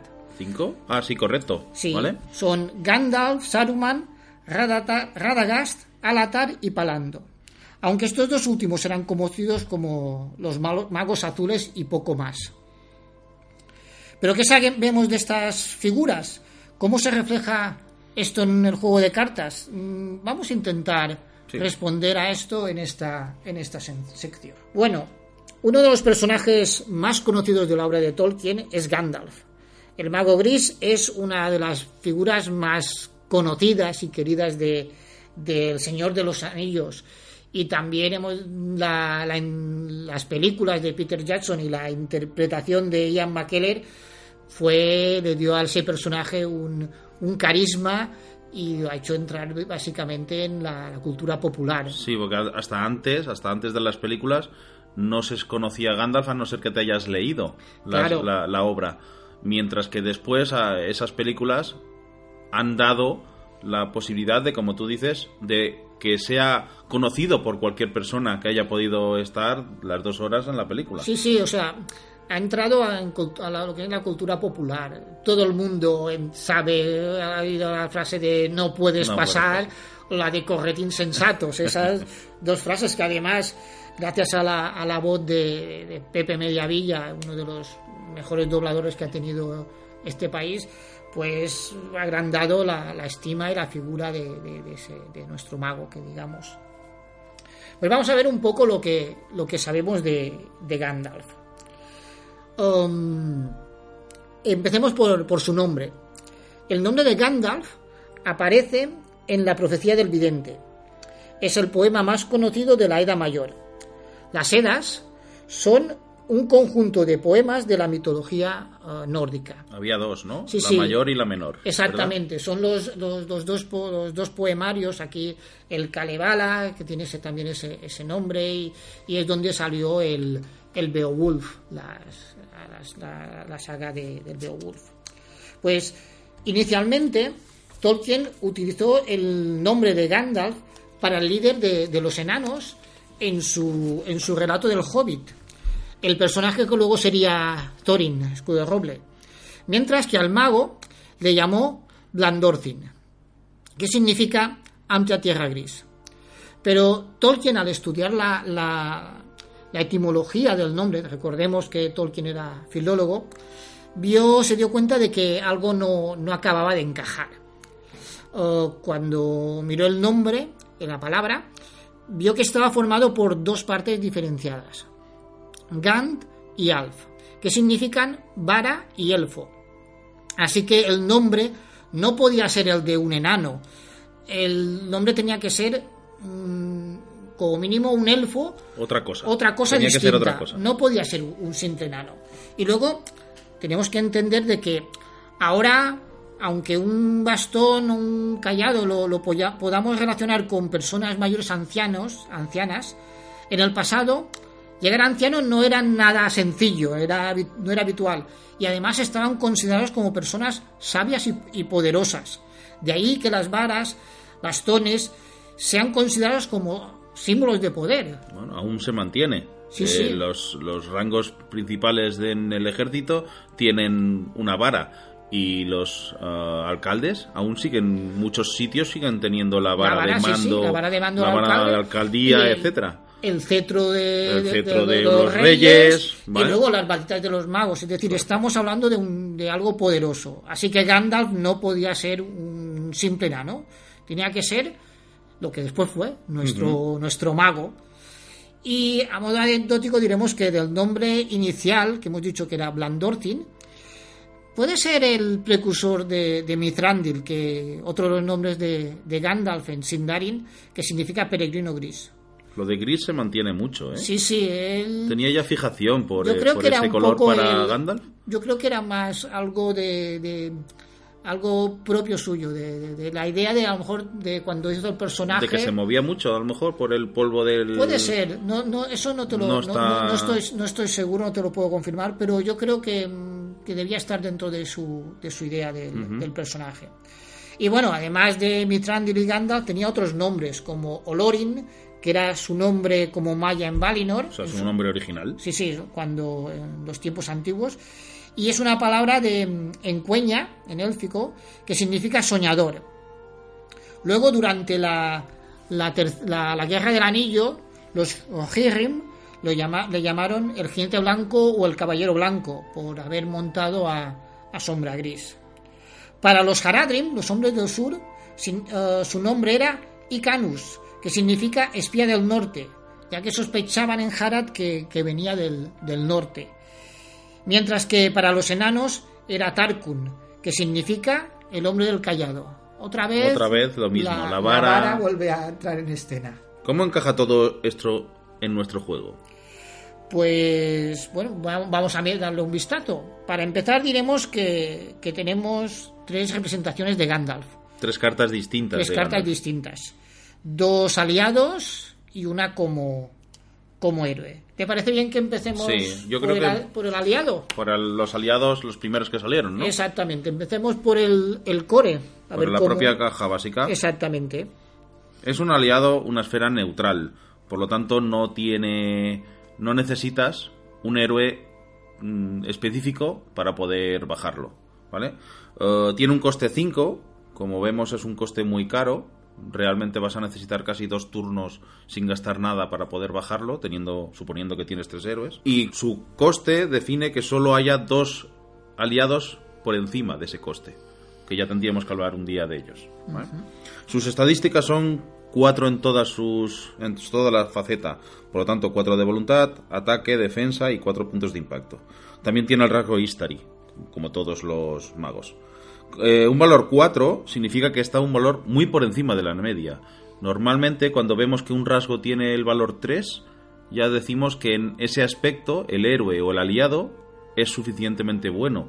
¿vale? Un, bar- un valor 2 es un, uno Normal. normal, ¿vale? Normal. Y un valor 1 o 0 significa que ese héroe tiene muy poquito o no tiene No tiene fuerza en esa esa, en esa habilidad. ¿vale? Exactamente. Por lo tanto, tener 4 en todos, ¿vale? Es algo que a, a la- a nivel de muy pocos está. Claro, tener un aliado que se baja por 5 y estuviera siempre, yo creo que es demasiada avis, ya demasiada fuerza. ¿Vale? ¿Qué es lo que es. hace? Además, que le cuadra muy bien con lo que hemos dicho a Gandalf, que te ayuda solo eh, de manera velada, solo te ayuda en momentos. Exactamente. a- dándote consejo, ayudándote en, en una batalla concreta, etcétera. Esto se, se nota con, con la habilidad propia, que la podemos repasar. Dice, al final de la ronda, descarta a Gandalf del juego. Después tiene una respuesta que es, después de que Gandalf entre en juego, elige uno de los siguientes efectos. Roba tres cartas, inflige cuatro puntos de daño a un enemigo en juego o reduce en cinco tu amenaza. Yo creo que es el, aliado por definición en Sí. la cara baja, en la casa en caja Es- básica. Bueno, es decir que, aunque sea caro, o sea, además, otra cosa, el hecho de que al final de, de la ronda se descarte, significa que esos cinco recursos que hemos gastado em, son muchos, es muchísimo más caro, muchísimo porque más caro, solamente claro. nos va a durar un, un turno. Solamente durante un turno vamos a tener ese, ese aliado. No hay forma de. Estará solo desde la planificación que lo bajemos, si pagamos los cinco, luego veremos que hay otras maneras de obtenerlo, pero desde que pagamos los cinco recursos hasta la fase de eh, refresco, la fase de recuperación al final de la ronda. En cuanto termine esa fase de recuperación, por su obligado tenemos que descartarlo. Exactamente. Um, yo creo que esta habilidad encaja muy bien en lo que hemos dicho antes. Sí. O sea, Gandalf no va a hacerte todo el trabajo. Gandalf no es un aliado que entre en juego y te vaya a parar toda la mesa, ni te vaya a matar a todos los enemigos durante todo el turno. No es, em, no es como otros aliados muy poderosos que cuando consigues bajarlos, pues puedes montar una, una estrategia muy buena a partir de ellos, pero Gandalf solamente estará en un momento puntual y luego Se va. se descarta. Aún así, es una de las cartas que están en el 90% de los mazos. ¿Por qué? Porque su eh, respuesta es tan eh, flexible que te permite, mira, estás corto de cartas, pues utilizará para robo de cartas. Gastas 5 o la manera que obtengas para conseguir ponerlo en juego, porque mm, la, eh, la habilidad es entra en juego, no necesitas pagar los 5, basta con que consigas ponerlo en juego. Exactamente. Significa que después de que entre en juego hay que elegir una de las tres opciones. Hacer cuatro puntos de daño, ¿quién no ha ganado una partida haciendo los cuatro de daño por de Gandalf? Bajando a Gandalf, sí, sí. O lo, o lo que es lo más habitual en el juego, que es bajarte los cinco puntos de, Sí, amenaza. recordemos que hay esferas que, Que lo tienen muy difícil. Que, pasa- que- que lo pasan muy mal si quieren bajar la, la amenaza. Si se les dispara la amenaza, tienen pocas formas de, de conseguirlo. Cuando salió en el core, solo espíritu se bajaba la amenaza. Exactamente. Las otras esferas tenían que tirar de Gandalf y de su respuesta para poder para poder utilizarlas. Sí, sí, es para así. poder bajarse la amenaza. Así que lo que sí que podemos definir es que el 90, y yo diría que me quedo corto, muchísimos mazos, si no casi todos, tienen dos o tres copias de este, de este aliado en su... mazo. Gandalf creo que es una de las cartas que, que cuando te haces un mazo la, la pones allí. Después a lo mejor la quitas porque te das Correcto. cuenta de que tienes robo o que... O que No, aún así, no las quitaba yo todas las copias. no ¿eh? todas las copias, pero es una carta de que, de que inicialmente lo pones. Sí, eso Después claro. a lo mejor porque te puedes por, por distintos motivos puedes quitar alguna copia o incluso quitártelo entero. Sí, Pero a, a veces simplemente solo mi- mientras vas jugando las partidas te, Te das cuenta, cuenta de de que, que siempre se te acumulan en la mano y y nunca tienes el momento o los recursos para bajarlo y entonces quitas copias para añadir otras cosas. otras ¿vale? cosas que pueden ser. Pero vamos. Pero aún así es En- uno de los un- aliados más usados y yo creo que se va a seguir usando. Sí, seguro, Vale. seguro. La, la otra versión que hay de, de Gandalf apareció en la segunda caja de, de la saga del Hobbit. También tiene tiempo entonces. Sí, ¿eh? sí, O sea, tiene- tenemos tiene dos tiempo. versiones de Gandalf desde el principio del juego. Casi, Casi, casi. Las estadísticas son las mismas. Otro 444 con 5 de coste, la misma esfera y el mismo rasgo Stari. Sí. La única diferencia está en, en la, En la habilidad. En la habilidad dice, Gandalf no se agota para ser asignado a una misión. Obligado. Al final de la fase de recuperación, descarta a Gandalf del juego. Puedes aumentar tu amenaza en dos para cancelar este efecto. Pues otra, otra, otra habilidad. Aquí muy- encontramos a un Gandalf algo más poderoso. No es tan... eh, no es tan flexible. flexible, Sí, sí. ¿sí? porque no te permite robar, no te permite bajarte la amenaza, que es lo que al principio duele más de no tener Gandalf, sobre todo si no usas con las esferas que te bajan rápido la amenaza, y no puedes hacer daño directo, pero tienes un aliado que mientras puedas pagar su amenaza, lo tienes en mesa. El- O sea, El- vemos aquí a un Gandalf con Sí, ganas sí. de dar caña. Sí, sí, está, está- es, es distinto. O sea, el primero de todo, el que no se agote para asignar a misión es cuatro a, es cuatro a misión. cuatro a misión, que, no pierdes que no ningún pierde- personaje y que además luego tendrá su 4 de ataque o sus 4 otro de defensa. Vale.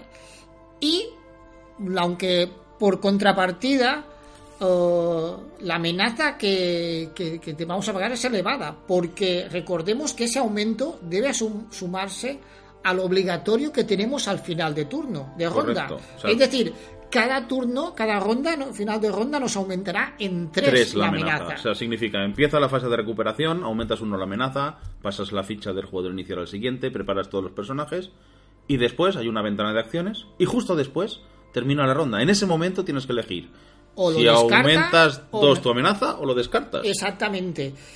Um, yo creo que esta, esta habilidad o esta manera uh, es una es una forma, por decirlo de alguna manera, de sí, vas a tener a Gandalf en la mesa, pero tener a más a Gandalf en tu, en tu aventura, en tu, en tu misión, hace que seas más uh, visible a ojos del enemigo.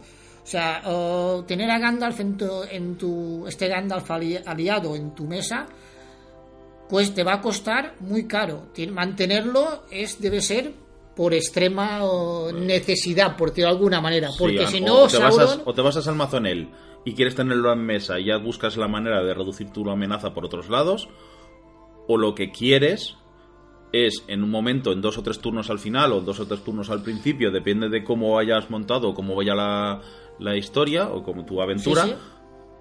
para tenerlo durante dos o tres turnos y dar matraca. Sí. O sea, No. En ese momento tenemos al, al, al Gandalf del Hobbit, el que está durante mucho más tiempo de lo Sí. habitual en el... Y no, y no solamente eso, es decir, juego. es el Gandalf que, que, que como en el Hobbit Hace de líder, ¿no? Hace de líder, hace cosas, luego desaparece Y luego desaparece. y luego al final de eso te vuelve a aparecer con, o sea, sería un poco esa, esa, esa parte de Gandalf, un, sería un aliado que lo bajas, no lo mantienes toda la, toda la partida, sino lo, lo puedes mantener en distintos, en distintos momentos, pero por poco tiempo, dos turnos, tres como mucho seguidos y después lo descartas y, y ¿Qué tienes siguiente cartas. ¿Qué cartas nos van bien con estas dos versiones? Pues, pues la, no sé. primera, la primera que se me ocurre es reducir su coste. Sí, ¿Vale? Yo creo que, que además está también esa carta en el core, en la caja básica, ¿vale? Que es el ataque furtivo. Yo creo que todos hemos hecho alguna vez el combo de juegas ataque furtivo, pones Gandalf en mesa, eliges uno de los efectos y al final de la fase, cuidado que no es al final De la del- ronda, sí, de, la, ronda, ¿vale? Al final de esa fase se te vuelve a la mano. ¿Vale? Eso yo creo que lo hemos hecho todos. Hmm. Esa es Por una- un recurso, lo que pasa es que en vez de ser neutral es liderazgo, porque ataque furtivo es liderazgo, eso creo que lo hemos hecho todos. ¿vale? Todos, es, un, es una de las primeras, creo que es el primer combo que, que, que la- toda, la- toda la Yo- gente ve. Para mí en el core hay dos, ah, dos esferas que tienen problemas, pocos problemas con la amenaza. Una es espíritu, que yo creo que es, estamos todos de acuerdo de Eh, que es no- la no hay fácil. nada que discutir. No hay nada de que discutir. La otra es liderazgo. Solamente por poder incluir Gandalf, que ya lo incluyes casi casi automático, más el ataque furtivo. Es que con el ataque furtivo, Gandalf te baja seis veces. Si te salen todas, correcto. Vale, pero es difícil que salgan todas, Sí, pero sí, pero en general Lo puedes sacar seis tienes veces. una, pot- una potencial de bajarte 30 la amenaza. Exactamente. ¿Vale? O Porque sea, 5 no- puntos por las 6 veces que puedas bajarlo es muchísimo. ¿eh? 30 Sí, de amenaza, la gran mayoría de mazos están entre 25 y 30. Es, es empezar de potencialmente en cero. Sí, sí, ¿Vale? exactamente. Otras cartas que pueden ir bien a estos, a estos aliados, ¿vale? Aparte de reducir su coste, podría ser la carta también de liderazgo que te permite, por el coste del aliado, agotarlo y poner más en juego. Recordad, o sea, hay que recordar que la fase de recuperación tiene una ventana de acción al final de la ronda. Y en esa, en esa ventana de acción ya están todos los personajes eh, preparados. Porque el preparar se hace al principio de esa fase. ¿Vale? Por lo tanto, si tenemos a Gandalf y a otro aliado cualquiera, ¿vale? Como mínimo estaremos añadiendo 5 de coste al, al- a lo que permite esa carta. ¿Cuál es la carta? La de un relato muy bueno, creo que era. Creo que sí. Sí, ¿vale? Un relato muy bueno. ¿Qué es lo que permite? Te agotas dos aliados, suma su coste, descartas cinco cartas del mazo y como ese coste de, de máximo, pones de las cinco cartas que has descartado, dos aliados de máximo con un coste combinado del que hayas agotado. Claro, Gandalf se te va a ir, sí o sí. Por lo tanto, estás añadiendo 5 de coste más otro adicional por como mucho añadir dos más aliados de coste 5, 6, 7 si has agotado una, un aliado de 3 de extra adicional. Pero mirar el, el beneficio. Por uno, que vas a perder sí o sí. Exactamente. ¿Vale? Es que tienes dos preparados y con un coste también El, relativamente bueno. el Gandalf del core seguro que se va a ir y el otro depende. el otro depende. Y si es así, eliges el momento de jugar la, la carta. Yo creo que hay más cartas que nos les van bien, pero yo creo que estas dos Sí, son sí. las dos más habituales que la gente puede utilizar eh, para Gandalf. Perfecto. Veamos el héroe. Va, sí. Bueno, el héroe. mm, pues, pues nos vamos a encontrar con el héroe con la mayor amen- amenaza inicial de- del juego: 14. Correcto, Elrond tiene 13. Y Kirdan Y también tiene. Círdan 12, 13 también, ¿no? también por allí. Pues esto es, es normal. Es normal esta amenaza tan alta si tenemos en cuenta lo que hemos dicho antes. Gandalf es uno de los seres más poderosos que hay en la Tierra Media. Llegar a Ganda- llevar a Gandalf en nuestra compañía Y que no se vaya. y que no se vaya, es un gran riesgo de ser detectado por, por Sauron, ya que solamente participará en, en aventuras muy importantes. Eh, recordemos que el- sus dos participaciones más, más importantes fueron en el Hobbit y en Liderar el- la y- compañía de los anillos y para conseguir a Erebor ¿no? Sí, sí. Y, en, y le llevar la- el principio de la compañía del anillo. Exactamente, la compañía de anillo. Y bueno, y al final. Y luego todo lo que pasa después. pasa. No queremos hacer Pero- spoilers por si pero- alguien no lo ha visto. Exactamente, pero son, son dos de, las, de los momentos más importantes, importantes. De, de la, de la Tierra Media. Los, los valores que tienen los estarían más, más en consonancia con lo que hemos dicho antes sobre el despliegue de poder. Ante eh, los, los dos aliados, recordemos que son participan en momentos puntuales y por eso pueden tener un destello de, de poder allí con ese con ese ataque 4, defensa 4, pero llevar a Gandalf en una a largo- como héroe durante nuestra compañía a largo a largo durante una partida, un poco más, más tiempo, eh, tiene que ser algo distinto. Hombre, yo creo que él, él mismo, como por la prohibición que has dicho antes, que estaba en el. Silmarillion, durante un momento puede hacer que tenga cuatro en sus valores. Pero yo creo que es normal que el propio Gandalf diga, no, no, yo si me voy a estar aquí como líder de esta compañía, de esta Puedo grupo de héroes, puedo liderar. tengo que poner también tranquilizarme un poco. puedo liderar, pero más, como he dicho, convenciendo, Correcto. lidera- lider- haciendo de líder, no haciendo de ejecutor del, de, de- de- de los hechos, de los eventos. Pues sus valores son 3 en voluntad, ataque y defensa, que lo convierte en un héroe con unas estadísticas muy más que considerables y, aún así muy por debajo de su valor real. Y ya que, por ejemplo, porque por ejemplo, con 3 de voluntad eh, está entre los más elevados, pero hay, otros héroes como pueden ser Eowyn, o Galadriel o Círdan que tienen 4 de. Sí, tienen, es- volu- tienen voluntad sí, más elevada. Cuatro de defensa sí que han salido Algunos. Uh, alguno, ¿vale? Sobre todo Beregont, ¿correcto? Beregont. ¿Vale? Pero cuatro en ataque, no hay nadie. No, no que hay yo nadie, sepa. Que yo sepa, no. ¿Vale? O sea, hay algún aliado que puede llegar a eso si combinas eh, su habilidad, sus efectos, sí. armas. Pero de base, Legolas tiene tres.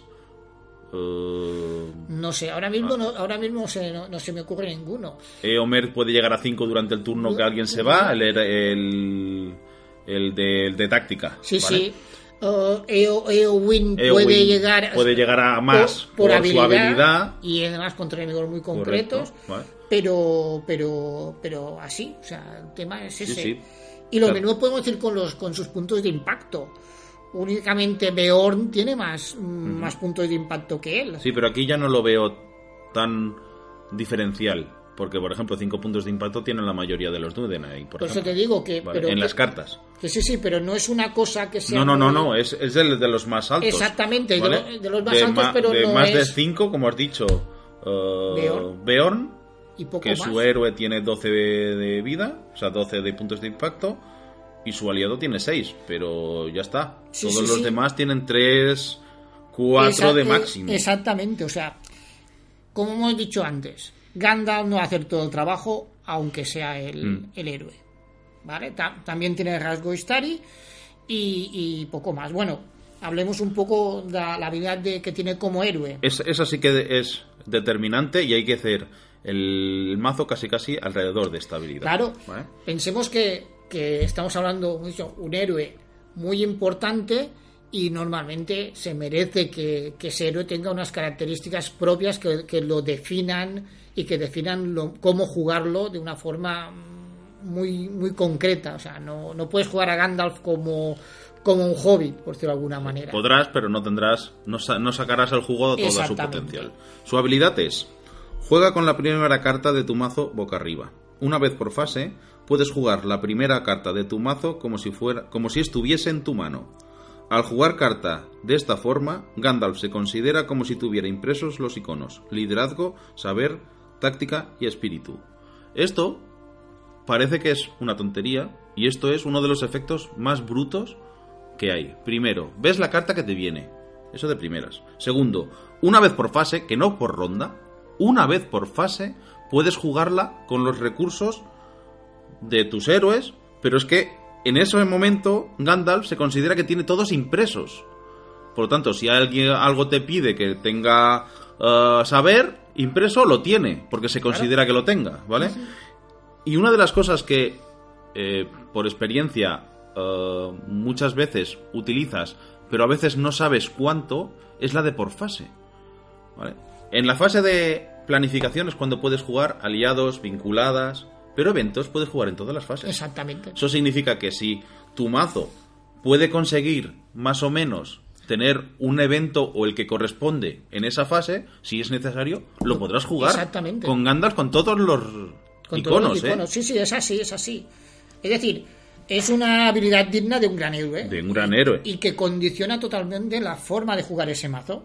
Bueno, yo ahí eh, hay otros héroes que para mí eh, condicionan más. Sí. ¿Vale? Eso- para eso- mí condiciona más. Pero sí que es cierto que aunque no la uses, siempre va bien, por ejemplo, ver la carta que viene después, ¿vale? Muchos de sus, que ahora habla- hablaremos de sus cartas, te permiten Jugar con, jugar eso, con jugar esa con carta, eso, intercambiarla, etcétera. ¿vale? Pero sí que es cierto de que aunque te condiciona mucho, porque si la si la utilizas muy bien, ¿vale? Es una de las eh, habilidades más poderosas, no te obliga a jugar con él, ¿vale? Cierto, cierto. Yo creo que eso es algo que a mucha gente le va que le, tendría, tendría que saber. Hay muchos héroes, no vamos a decir ninguno para no fastidiar a nadie, ¿vale? Pero hay muchos héroes que o juegas eh, con su habilidad o son casi casi papel mojado, Exactamente, sí, sí. ¿vale?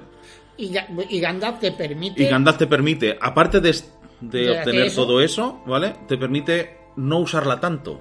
Está ahí y si la usas la quieres y si no, pues sigues. Sigues teniendo un héroe de 3 de voluntad, 3 de ataque y 3 de defensa y 5 de vida. Sí.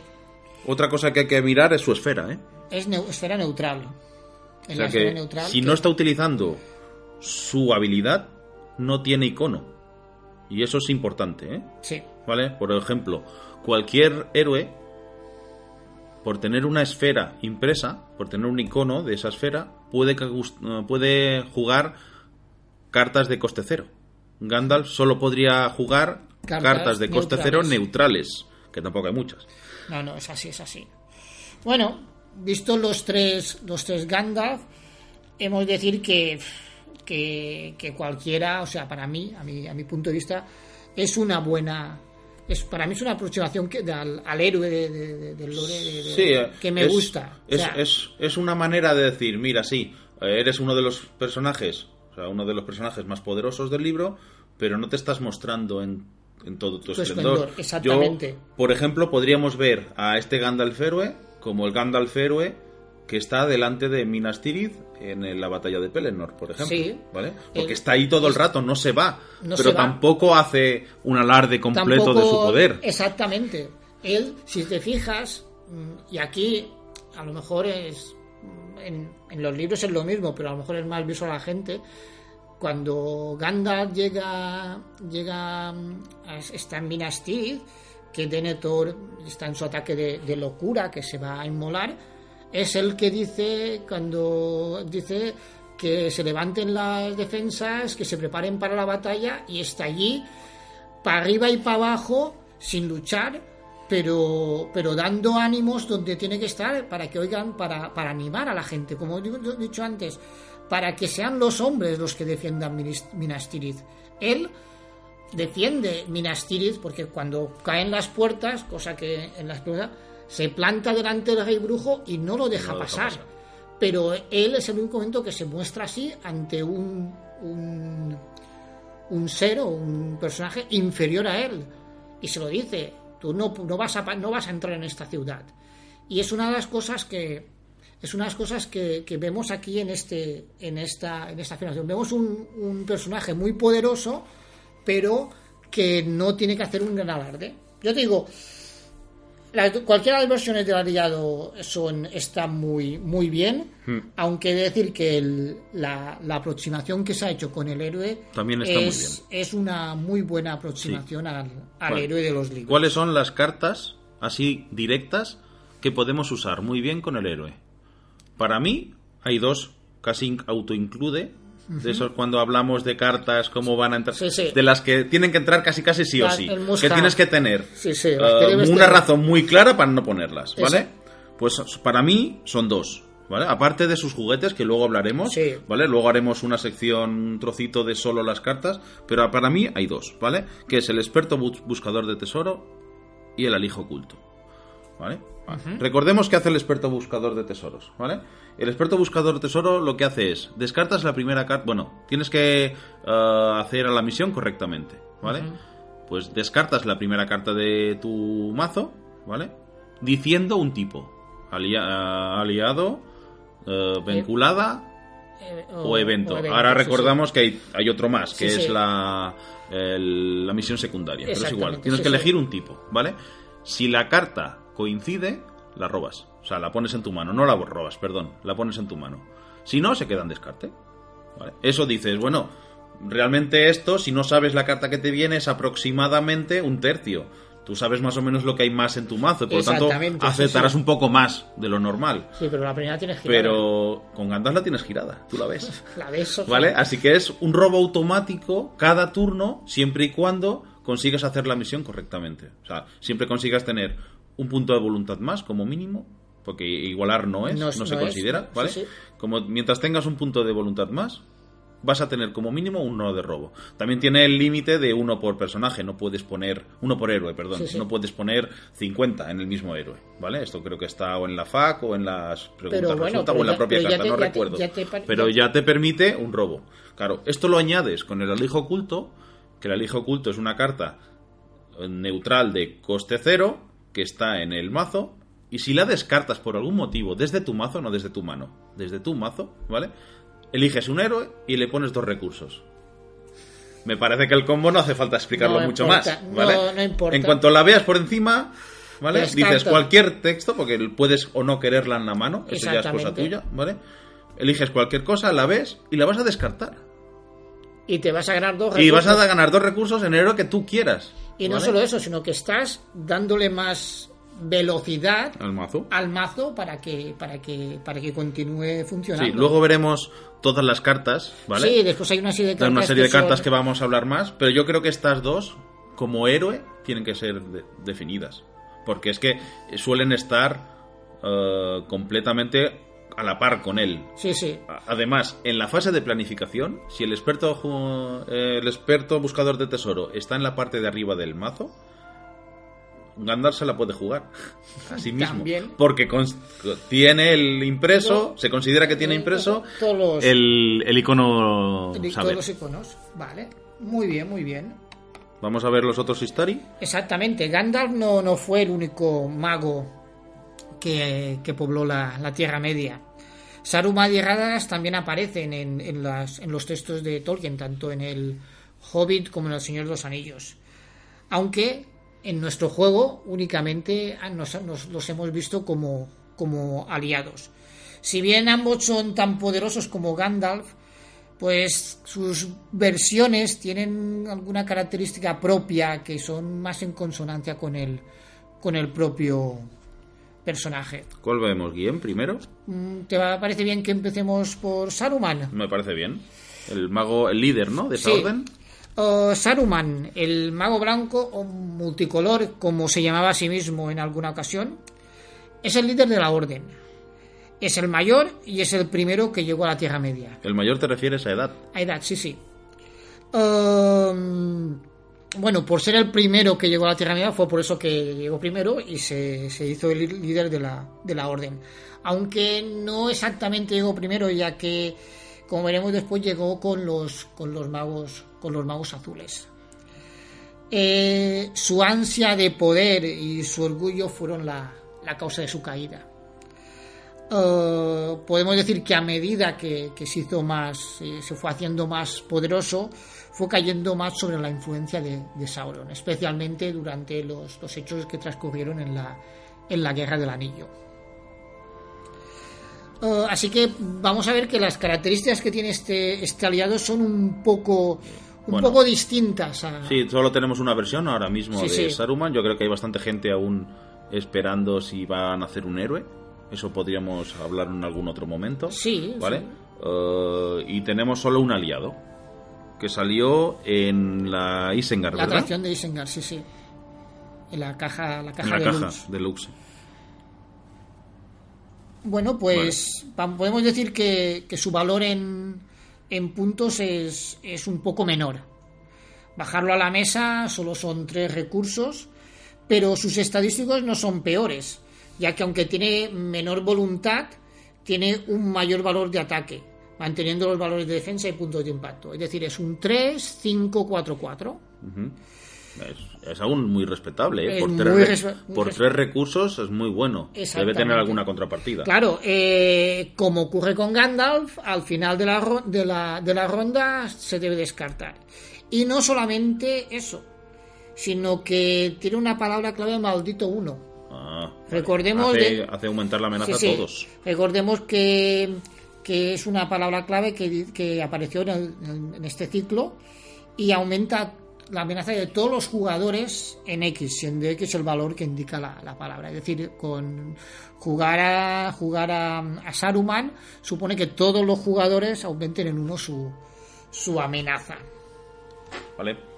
Muy bien. Y luego vamos, miremos. Yo creo que eso es una buena manera de definir que, que sí, que es muy fuerte, no es tan difícil que te siga, o sea, que te ayude, pero sí hace que au- automáticamente el enemigo se te fije en ti por la palabra maldito. En ti no, en todo el grupo. En todo el grupo. El problema está en todo el grupo. Exactamente. Es como en- si es como si tuviese una, una diana en, Correcto. en la frente, que digamos. Bueno, vamos a ver su, su, su texto, que dice Sí. el, el texto de, de la carta. Vale, lo, lo leo. Respuesta. Después de que Saruman entre en juego, elige un enemigo o lugar que no sea único en el área de preparación. Mientras Saruman esté en juego, el enemigo o lugar elegido se considera fuera de juego. Es como si no estuviera. Exactamente. ¿Vale? Esto parece una tontería, pero también es bastante poderoso si se piensa, ¿eh? Puedes hacer, por ejemplo, que en la segunda aventura del core, en la caja básica, el troll no esté. Sí, y avanzar. está- exactamente, está fuera de juego. Está es- fuera de juego. Y, y aunque solamente sea así, es decir, vale, pago tres puntos. Aumento O- la amenaza. au- aumento la amenaza en uno. Vale, a lo mejor tengo otras cosas, cosas, pero bueno, aumento la amenaza en uno. Tampoco Bueno. es una cosa que sea Si excesiva. estás tú solo es uno. Si estáis dos, ahí aumenta uno cada uno uno. cada uno, pero etcétera. recordemos, por ejemplo, que hace, o sea, que tienes que aumentar dos la amenaza para mantener a Gandalf un turno. Pero bueno, luego un enemigo o lugar, si es un enemigo de estos complicados o que no te dejan avanzar, pues, pues es mm, Lo evitas, lo lo, evitas, eliminas. pero en el caso más normal o más sencillo, una, una localización que tenga una, una localización que tenga mm, Un texto muy malo, Un texto un muy montón de amenaza. un montón de amenaza. Evitas, evitas ese turno, la puedes liberar, la puedes. ¿Vale? vale Lo que acabamos de ver es que es maldito 3. esa, bueno eso ya Vale. pues esto ya Cuidado, que cambia un poco, sí, ¿eh? sí, pero Vale. pero con todo eso es lo mismo tener a tener a Saruman eh, es un aliado poderoso pero el coste de jugarlo es elevado y puede tener consecuencias. Aquí hay una aclaración que se hizo en una de las facs, ¿vale? Es que la, creo que había jugadores que usaban esta respuesta de Saruman para intentar eliminar eh, la- unas, algunas cartas protegido que han salido en las últimas, o un poco antes, cuando tenías que un, un aliado de estos de historia vinculado, pues eliminabas esa carta y pensabas que no se iban con él. Pues y ya no. aclararon las FAQ que eso se eliminó, y si tú eh, con Saruman haces que algo esté fuera, un enemigo o un lugar, todas las cartas vinculadas suyas se van con él. ¿vale? Exactamente. Pues entonces, te digo, mm, yo creo que es una, una buena aproximación al- Sí. a lo que conocemos de las de los libros, Sí. porque te digo, es poderoso, pero Ah. tiene ese, ese maldito 3 que no solo te afecta a, A ti, sino afecta recuerda, a afecta a todos, por lo tanto todos también dicen está Saruman en mesa y por lo tanto nos ve más Sauron. Y, y luego mm, vemos que como Gandalf solamente va a estar un, un turno. Un turno, ¿vale? No es tan caro en no recursos, por lo tanto es más fácil de bajar. En principio, si tienes tres héroes, que es lo más normal de en el juego, lo bajas cada ronda. Cada si puedes, ronda, si ¿vale? puedes. Si sí. puedes pagarlo, También es puedes de, pagarlos. es de la esfera Es de neutral, neutral, neutral, por lo tanto da igual qué héroes tengas. Exactamente. ¿vale? Incluso Gandalf lo puede llamar. Exact- exactamente. Y luego el, el hecho de que, de que cuando de que su 5, su, su, cinco, su, su valor de, de ataque 5 es un valor de que mm, puede pegar directamente y hacer mucha mucha Sí, pupita, sí. ¿eh? Más que además de- defender este Sí, puede ser más adicional para ataque, sería, ¿no? sería parecido a lo que al, al, al Gandalf que, que no se arrodilla para. Para- ah, claro. eh, que no sé que- sí, sí, Estos tienen estar varios juegos, ¿a que sí, exactamente que no que, que, que puede que, puede ir directamente a misión sin agotarse, sin agotarse, y, y además y- pega de... y, y después tienes lo puedes utilizar aquí haces algo parecido Mm. puedes Eliminas eliminar amenaza. amenaza de Por sacar a la por sacar carta, a ¿no? la carta del juego y luego lo tienes para poder atacar. Te digo una un aliado poderoso pero pero tiene su Aquí no su es- coste. Perdón, aquí no está tan claro las cartas que pueden ir bien. El ataque el ataque furtivo también te puede ir bien, te ahorras tres, pero no es tan caro. No, no es tan no es caro. tan caro, ¿vale? Y al entrar en juego no te eliminas la, partada, la tabla de, ma- la, maldito, así que aunque No, no. los- lo juegues de otra manera, sigues teniendo que aumentar todo el grupo 3 de amenaza. tres de amenaza es Para mí, Saruman es un aliado que te pones en el mazo para. Para mí es carne de banquillo, por ejemplo. Yo Sí, lo sí. veo así más a bien, pero es para intentar evitar un escollo que te ha puesto la misión, ¿vale? Sí. Ese lugar que no consigues liberar, eh, ese enemigo que si te va a Es llegar en esta ronda y no estás... Es, Es no una de las cartas que yo llamo, o que cuando yo hago un mazo suelo, suelo poner en plan de. um, no la. mm, seguramente no la utilice, pero en, los- en algún momento complicado me puedo alegrar de tenerla en la mano. En el, en el momento que dices, no la tengo en la mano y si me sale, pego un grito. Pego un grito, exactamente, porque es esa carta de que, de, de que, que no es que no es tan habitual, que hace algo muy concreto, pero para estas cosas es está muy muy bien, muy bien medida. Finalmente, hablaremos de Radagast el Pardo. El último de los Istari que, que toca. Mm, El último no, pero De- el último de los de que los tienen nombre directamente y, y que, que- se nombran las novelas, Y ¿no? que, y que tenemos carta además. Tenemos carta. Es el tercer mago, que, digamos. Originariamente era un maya al servicio de Yavanna que se llamaba Aiwendil y que significa amante de las aves.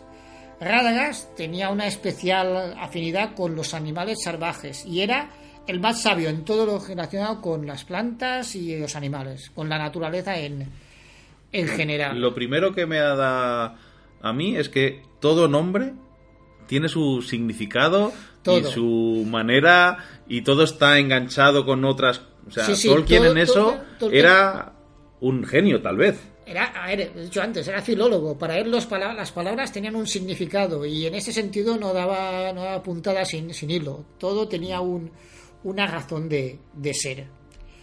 Hablando de, de, de Radagast, pues debemos decir que le unía una gran amistad con, con Gandalf.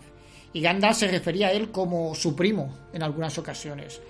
Expresión que el mismo Tolkien explicó que no era un parentesco real, sino más bien una, una expresión de, de cama- camaradería, cama- camaradería, como... A veces como- se traban las palabras. Sí, sí, muchas veces. Como se puede pasar Sí. con el grupo, grupos de amistad. de- Sí. de- bastante igual. Todo esto de que explicó Tolkien, esto no está explicando en los libros. Yo creo que esto, No, esto viene de las de las cartas, cartas. ¿no? solo de las- otros textos que sí, él escribió. No solamente están las cartas, piensa que, que luego está los, lo que se llama la historia de la Tierra Media y el, el- el camino a la Tierra Media también, que son obras donde, donde, se, donde se explica otros textos que escribió él sobre, sobre detalles de, de- detalles más concretos. ¿Se pueden leer esos textos? ¿Están, Sí, ¿Las cartas sí, están las cartas están, ¿Están eh, publicadas? están, están publicadas, igual, Ah, mira. como, igual como los libros que te he dicho de historia de la, Ah, de la vale. Tierra Media. Vale, perfecto. Bueno, vamos otra vez a Radagast, que es lo que nos interesa, ¿no? Exactamente. Igual que los que otros historias que hemos visto, su coste es de 5 recursos, ¿vale? Pero sus estadísticas son mm, menores, Mucho menores. muchísimo menores. Únicamente tiene dos puntos de voluntad, un punto de ataque y defensa y tres puntos de impacto. Para ser un Istari, muy pobre. Muy ¿eh? pobre, muy pobre. Es decir, si tenemos en cuenta que los, los demás aliados eran, por ejemplo, Gandalf era 4-4, 4-4, es decir, que era, sumaban 10 y- o- o 16 puntos, los mismos que, que Saruman. Este suma siete. 7. O sea, mm, mm, no. Debemos suponer que su texto es una bestialidad, pero ya veremos ahora sí. que no es tanto. Yo creo que es aquí el único, vamos a poner fallo, en, a los diseñadores de, vale, Radagast. Vale. Salió a- también al principio, recordamos Sí, sí. que está en el primer ciclo, ¿vale? Que es posible que que se tenía que actualizar. Para mí es una de las cartas que deberían actualizarse. Sí. Vamos a leer su, su texto su y veremos. ¿vale? Lo tengo aquí delante. Aparte de tener el rasgo Istari, Radagast obtiene un recurso en cada fase de recursos. Estos recursos pueden usarse para cubrir el coste de cartas de criatura jugadas de- desde tu mano. Acción. Gasta X recursos de la reserva de Radagast para curar X heridas a una criatura. Vale, es uno de los aliados que obtiene recursos. Ya eso es más caro, pero aún así, Aún así, las pero- estadísticas son bastante Pero estos pobres. recursos, ¿vale? recursos los, los puedes utilizar para cualquier carta. No, en principio solo pueden usarse para cubrir cartas criatura jugadas desde tu mano. ¿Cuáles son las cartas criatura? Pues las águilas. Águilas, ¿vale? Algunas cartas con el rasgo Rohan también tienen los, Algunas. los mejores de la marca, creo que se llaman, Sí, ¿vale? alguna- que se algún- agotan y ponen dos recursos, caballos, ¿vale? pero- Y creo que ha salido ahora, hace muy poquito, otro, otra montura que entra como aliado y creo que también tiene el rasgo criatura Y, se y convierte después se convierte en, en un, vinculada. en una vinculada montura pues, a, a un aliado que controles. Pero nada más. Realmente, No. para mí, está un poquito por debajo. Un poquito, Para- ¿vale? un para, poquito para- bastante. para empezar, para empezar a mi, a mi, a mi gusto es, es un cambio muy grande. Inicialmente vemos que no se descarta al final de la ronda como lo visto los, ali- los otros aliados. Y, y vale, sus características están muy relacionadas con criaturas, pero, pero no sé, yo personalmente, es una, una creo que ha ocurrido, le, le ha ocurrido lo que le pasa siempre a este personaje. Uh, y aparece y además es muy es muy interesante porque incluso en la misma obra de Tolkien aparece es decir Saruman a Saruman se le obligó que lo tomase como compañero y, sa- y pensaba de él que era simple y tonto por su fijación por la naturaleza y tenía una actitud desdeñosa con él en la película de lo que hizo Peter Jackson en la película del Hobbit no, Creo que aquí vamos no- a poner un censoret, porque Sí, si sí. decimos No todo lo que no pensamos, no tiene nombre. No tiene nombre. Es decir, Es cierto que es un momento cómico a la, a la película, ¿vale? Como también es cierto que a Gimli se le podría hacer lo Sí, mismo en las primeras. pero- pero- aún así, me parece mucho mejor lo que hicieron con Gimli, de ponerlo un poquito de simple eh, momento de risa, pero, aún así ves que No, el, no, el- no. el personaje Es es, un personaje, bueno, sí, sí. está ahí, está con los amigos, tal. Pero Radagast, Radagast no, o sea, los, los, veo que los diseña- para mí los diseñadores han caído en el mismo error. Se han olvidado de que es un maya, tan poderoso como Gandalf. De hecho, era el, principi- el principal confidente de Gandalf y han hecho una carta muy, muy por debajo de lo que este personaje se merece. A mi entender, la carta tendría que tener este coste 5, tener el mismo valor en las estadísticas, es decir, un 4-4-4 como mínimo, cambiando, y luego el hecho que se, que se, que se vaya al final de la, de la, ¿Y, qué, de la y ronda. qué le pondrías tú como texto? ¿Algo que cure todas las criaturas en juego? Algo O, puede ser al- algo similar o que o que cuando que cuando o se que robes por sus eh, consejos. o que cuando se vaya te saque una criatura Ah, gratis también. algo pero pero lo que han hecho es que sinceramente no ves aquí no ves un Istari No. no ves o sea tú lo pones al lado de las otras cartas y ves un personaje ves unos personajes que te ayudan de una forma puntual concreta y Pero potente, poderosa. pero poderosa. Aquí estás haciendo todo lo contrario, es decir, estás haciendo que sea una habilidad de que, de de que sea una carta que la debes tener mucho tiempo en la en la mesa para que te para que te combe, es decir, has gastado cinco recursos, ganas uno cada vez, pero tardarás cinco turnos en recuperar esos cinco recursos. Y además no lo puedes usar Y además- cuando quieras. exactamente, Solo lo puedes usar para curar criaturas o para pagar criaturas. Y esto hace de que incluso para un mazo de criaturas no lo utilices. Yo no lo he usado nunca. Porque no y mira te- que me gustan las águilas, ¿eh? pero no te va a combar, es decir, no, no le vas a sacar ese, ese rendimiento. A lo mejor, si te sale del principio y en el segundo turno, en una, en una aventura con, de las primeras, Sí. que te den tiempo de sobra para desarrollarte. Claro, pero, en una, pero una- aún, una actual, aún- aún así vas a gastar 5 Sí. puntos, vas a, vas a hipotecar dos turnos sin, sin gastar casi nada, casi nada. para tener un 1, un 2, Sí. 1, 1, 3. Es que ahora mismo, por mucho, mucho menor coste, tenemos aliados que tienen muchísimas mejores estadísticas. Que vale, que no recuperan recursos, pero, Pero, sus aliados digo, también, sus pero es que, son buenas. es que estás, te digo, vas a tardar 5 turnos en recuperar Sí. esos recursos. Que, sinceramente, Sí, es- yo creo que es una de las cartas Istari, si no, bueno, como no hay más, es la peor con diferencia. Con ¿vale? diferencia. Y A además no, no, no plasma el sentido que le dio Tolkien a Radagast. Exactamente, porque además, en, hablando del tema de, de, de Radagast, Christopher Tolkien, el, hijo de, el hijo y además el editor de, de- del Silmarillion, comentó que en una entrevista que le hicieron que a su manera de ver, Radagast había conseguido su propósito. Es decir, decimos que los Istari- los azules fallaron, pero Radagast no, porque su objetivo era defender la naturaleza y los, y los animales y las plantas.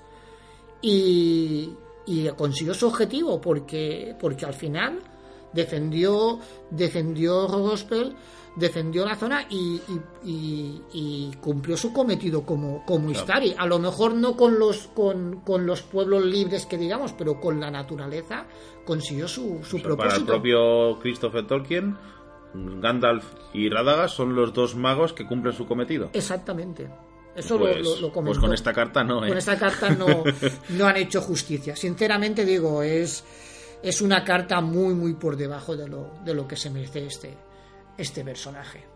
Bueno, finalmente, y para, para acabar con los, con los magos, quedan los, los, dos, los dos magos azules que se nombraron en, en el Silmarillion, que son Alatar y Palando. O sea, los nombres, estos son reales, Sí. ¿correcto? Están, están en el Silmarillion. Está en el Silmarillion. Yo es que pensaba, porque estos nombres yo los conozco del juego anterior, del Sam, del Sí, sí. Tierra Media, Sí. ¿vale? El- lo que llamaban Sam. Y yo pensaba que se los habían inventado y no. Pues no. Fueron a buscarlos, ¿no? No.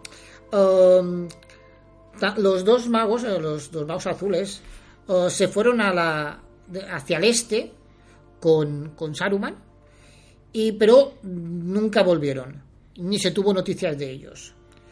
Y, decir que nosotros difícilmente vamos a tener no- O noticias. sea, no vamos a poder tener los cinco magos, ¿no? Notici- En nuestro juego no los vamos a tener. El motivo, pues me voy a basar en un artículo de un compañero de la Sociedad Tolkien Española. El artículo, para los que lo queráis leer, está publicado en la página web de la, de la misma Sociedad Tolkien, con el nombre Historia del rol oficial de la Tierra Media de J.R.R. Tolkien. Os animo a que lo leáis. Yo lo he leído y es muy interesante. Os animo a que lo leáis. Básicamente, lo, lo que comenta es que la cesión de los derechos sobre los personajes y acontecimientos del Hobbit y del Señor de los Anillos se negociaron en 1976. Mientras que el Silmarillion, que es donde aparecen estos personajes, no se publicó hasta un año después, en 1977. Y la Tolkien Stage nunca ha cedido los derechos sobre el Silmarillion o las obras póstumas de Tolkien. Sí, los que salieron después de Los que salieron después de su muerte. ¿Qué pasa? Lo que yo he dicho antes. ¿Por qué entonces hice, que creo que era la empresa que, mm, generaba el SATM, pues, tiene? Me gusta, me, gusta que me hagan esa pregunta. Pues sí, Ice los menciona en su juego de cartas y en el juego de rol. Pero tenemos que dejar claro de que Ice siempre cuando en su siempre dejaba claro, o sea, mm, se aseguraba de que su material publicado se basaba en el Hobbit y en el Señor de los Anillos, que eran donde tenían los derechos.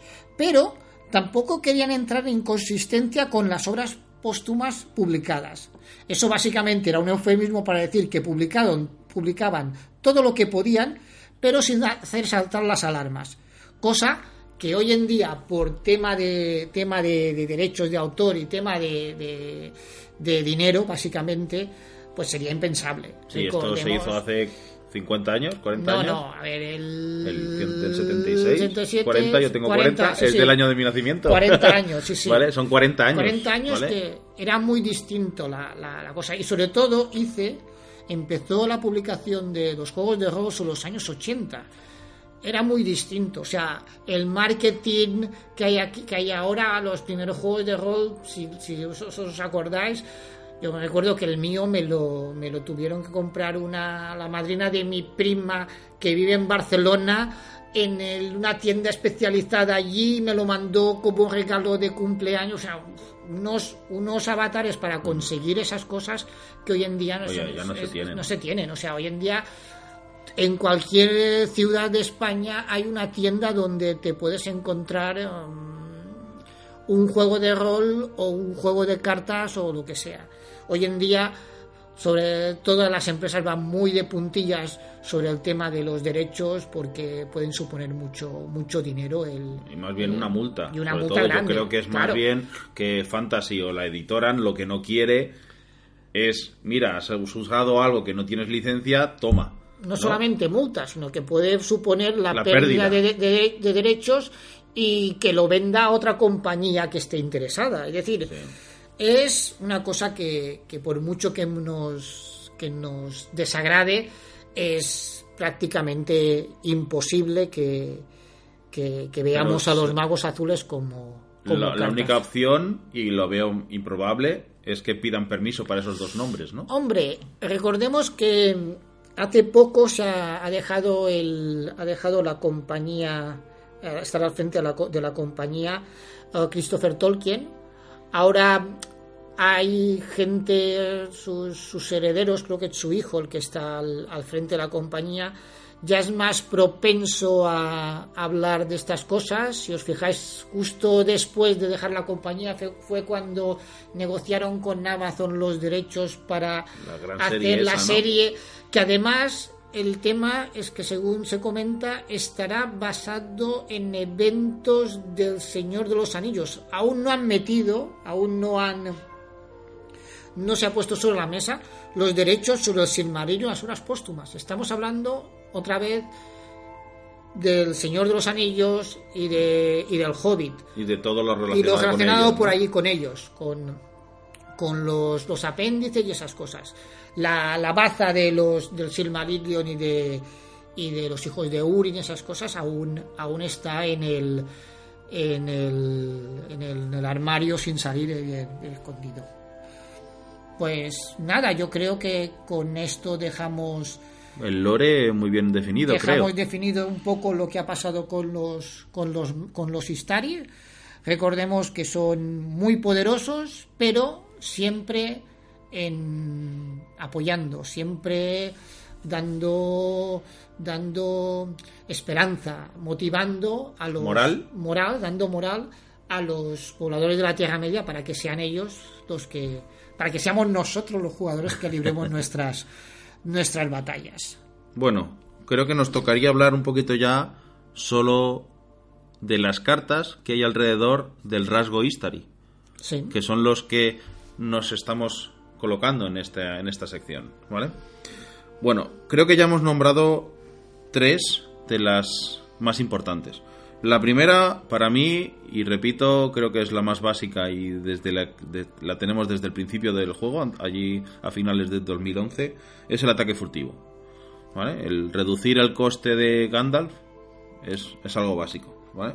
La segunda, y la segunda y la tercera que las hemos hablado cuando hemos hablado del héroe, es el experto buscador de tesoros y el alijo oculto. Yo creo que es un combo bastante sencillo y es bastante fácil de hacer, ¿vale? ¿Qué otras cartas tenemos alrededor, tanto del rasgo como de los héroes, como de los aliados? ¿vale? Para mí, las cartas Istari, ¿vale? Es, es algo que todavía no se ha desarrollado. Hay dos o tres, pero yo creo que los desarrolladores, para mí, podrían sacar alguna más. Sí, porque ¿Vale? son, es, un, es un rasgo muy concreto y creo que más que nada, y ahora lo veremos con más dado, han, da- han dado como pequeños Como pequeña pincelada, pequeños ¿no? Juguetes. de- sí. Vamos a darle algo para que Algo, para que juegue el niño y, se- y no se nos Vale. enfade. Bueno, lo primero, y salió en los primeros albores del juego, es la palabra de mando. Es un evento, saber, que cuesta uno, pero como coste adicional tienes que agotar un Istari. Esto o tienes a Radagast o la mayoría de gente no se lo plantea poner. No. Pero creo para mí es un error, porque no conocen suficiente la estructura del turno. ¿Por qué? Bueno, la palabra de mando es una carta que tienes que agotar un Istari para buscar una carta en tu mazo y la añades a tu mano. ¿Vale? Dices, bueno, pero no voy a ga- gastar cinco recursos de Gandalf o los tres O los más tres el maldito de- ¿va? de, de Saruman. de Saruman para agotarlo y no poder hacer nada durante el turno, ¿vale? Bueno, recordemos que hay una fase que se llama eh, recuperación, que es la última del turno, no la primera, sino la última, que lo que es estructura es unos eventos, empieza la fase, unos eventos eh, que, que pasan, que es obligatorio, estructurales creo que se llama, que son pasar la ficha del jugador inicial, a preparar todos los personajes y bueno, todas las cartas, porque las vinculadas también se preparan aquí. eh, y em, en ese momento se abre una ventana de acción. Tú aquí no has terminado la ronda, Gandalf todavía está en juego Y está de pie. y está preparado y justo después se descarta. En ese momento puedes jugar palabra de mando, que es una carta barata. Lo que pasa es que ahí no todavía no tienes recursos, así que tienes que habértelo planificado un Tienes que poquito haberlo antes. guardado antes. Sí, ¿vale? Que además es eh, la- um, me sale el color, pero es eh, saber, Saber, ¿vale? saber. Es una- una- un recurso saber para poder jugarla. En ese momento la juegas, pagas el coste, que es agotar y un recurso, y en ese momento hace su efecto, que es buscar la carta, y después, justo después, acaba la ronda. Se va, Descortas. ¿vale? Perfecto. Yo creo que es una de las cartas más. Una de las cartas. eh, que se usa poco para lo poderoso que es. Si Yo- estás necesitado de una carta en el mazo y llevas tres ya, ¿vale? Pues normalmente te va a salir. Pero ¿y si no? No, si pero- necesitas una o dos ca- cartas para el combo. Pero es que es eso lo que dices, es decir, yo creo que, que viene dado por el desconocimiento de, de- de- del funcionamiento. Es decir, lo que decíamos antes de que esa fase que se pone de pie, puedes hacer unas acciones y esa es una acción clarísima de, de que te puede, o sea, una carta que por un recurso te da una carta a la mano, te permite buscar una carta, Está muy bien. Está muy bien. Y ya Y- sabemos que saber es la, la, la más poderosa de las esferas en ese aspecto. en ese ¿vale? aspecto, pero solamente un recurso, es decir, Correcto. si te fijas... Pero no es una carta, no es la de arriba, es No, la que tú elijas. Claro, yo estoy pensando en el, en el evento que, que tienes que pagar primero, también es de saber, no me acuerdo el nombre de la carta.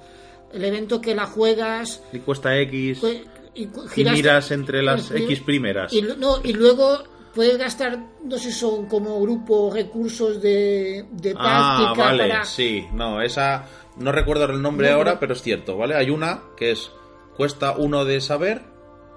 Tú en- entre las cinco primeras cartas, cartas, bueno, ¿no? eliges un jugador porque puede sí, ser sí. uno solo para Exactamente. ti, ¿vale? O eliges entre las cinco primeras una carta y la añades a tu mano. Y luego como grupo, pagando tres liderazgos, si no recuerdo tres mal. ¿vale? otra estática, ¿no? Otra, muy bien. sí, o puedes elegir una de todo el mazo. Exactamente. Pero Cambiar estamos- el nombre, ¿eh? Claro, O sea, pero- son cuatro recursos en total. Exactamente. Que lo puede pagar entre todos, sí, pero son Pero cuatro. son ¿eh? cuatro recursos. Estamos hablando de que para buscar la carta que tú quieres, cuatro recursos. Para, de esa manera, Es agotar un easter egg. un egg que además se va a descartar en el turno siguiente. No, en ese turno. No, no, es decir, en el- que en el turno siguiente no lo, o sea, al cabo de, de, de 10 segundos va a estar fuera. Correcto.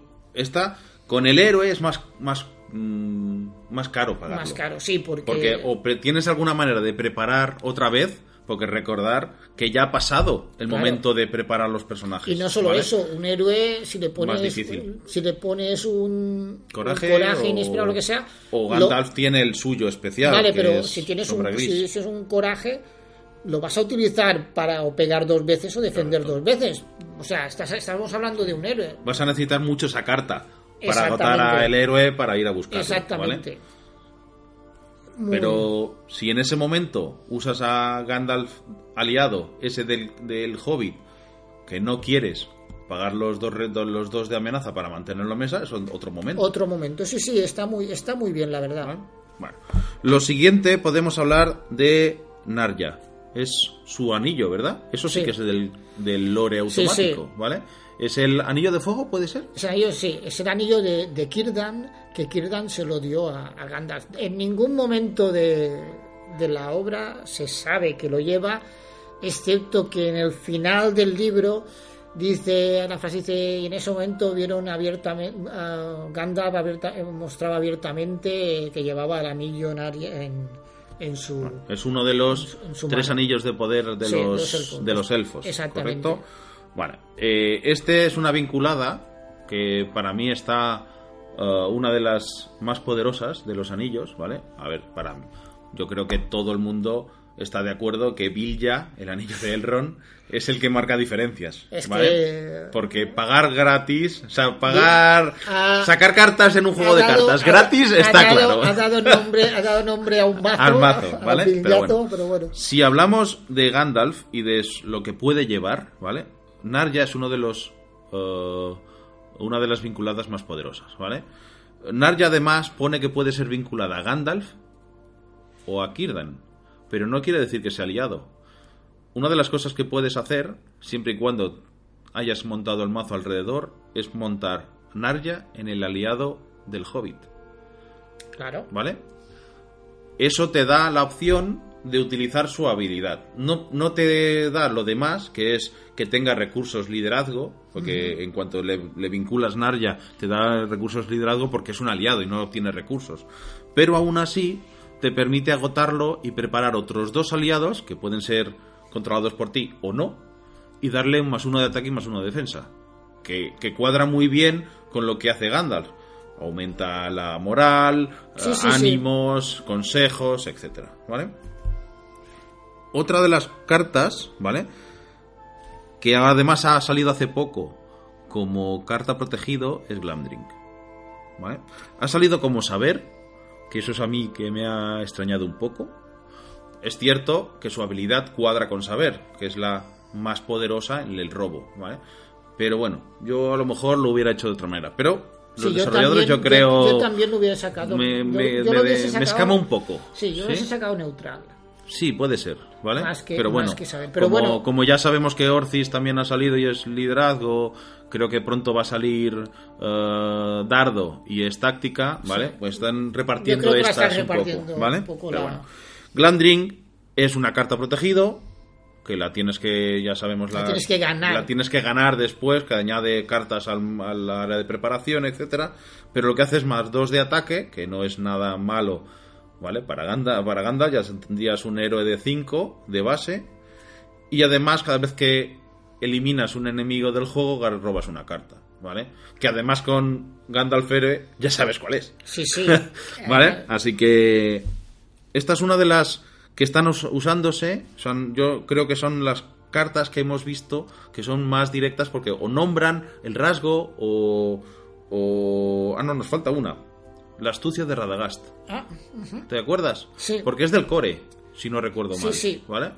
Es una de las cartas más eh, que menos se ha utilizado en la historia. ¿Por qué? para mí, ¿vale? Y para todos los jugadores de cartas que lleven un tiempo, por un recurso eh, saber, eliges un enemigo en el área de preparación y ese enemigo no, no cuenta No para la amenaza. ¿vale? ¿Qué pasa con los enemigos normalmente en este juego? ¿Duran mucho en el área de preparación? No, ¿vale? Ese es el problema. Además, normalmente los, los enemigos muy fuertes en amenaza, ¿vale? Suelen también ser muy brutos en otros, o son inmunes, o Sí, son sí. únicos, O tienen, ¿vale? o- o- lo dices tú, muchos son inmunes. Muchos a- son a inmunes, ¿vale? de- Claro, o sea, los que llamamos bosses, ¿vale? Los, los jefes finales, ¿vale? Suelen tener una protección contra esto. Los demás enemigos, aunque sea un troll, no vas a gastar un recurso para evitar el- la amenaza de un troll, De que es un uno, troll, sí. ¿vale? En general, esta carta se usa mucho menos porque los enemigos se van rápido Sí, del área de además, ¿vale? aunque, aunque la- o sea, el juego básicamente es avanzar y, y no si tienes un enemigo cuando tienes un enemigo mucho tiempo en la en el área de preparación o un lugar oh, ya Es- puede- ya se te empieza a atascar ya no es no es el hecho de que un, un- ponerle un, con, est- con esta carta poner evitarlo un turno no es que ya es un problema mayor Un problema mayor, sí. si- Te estás preparando o, o- te ha salido mal o- y estás exactamente, sufriendo. Exactamente.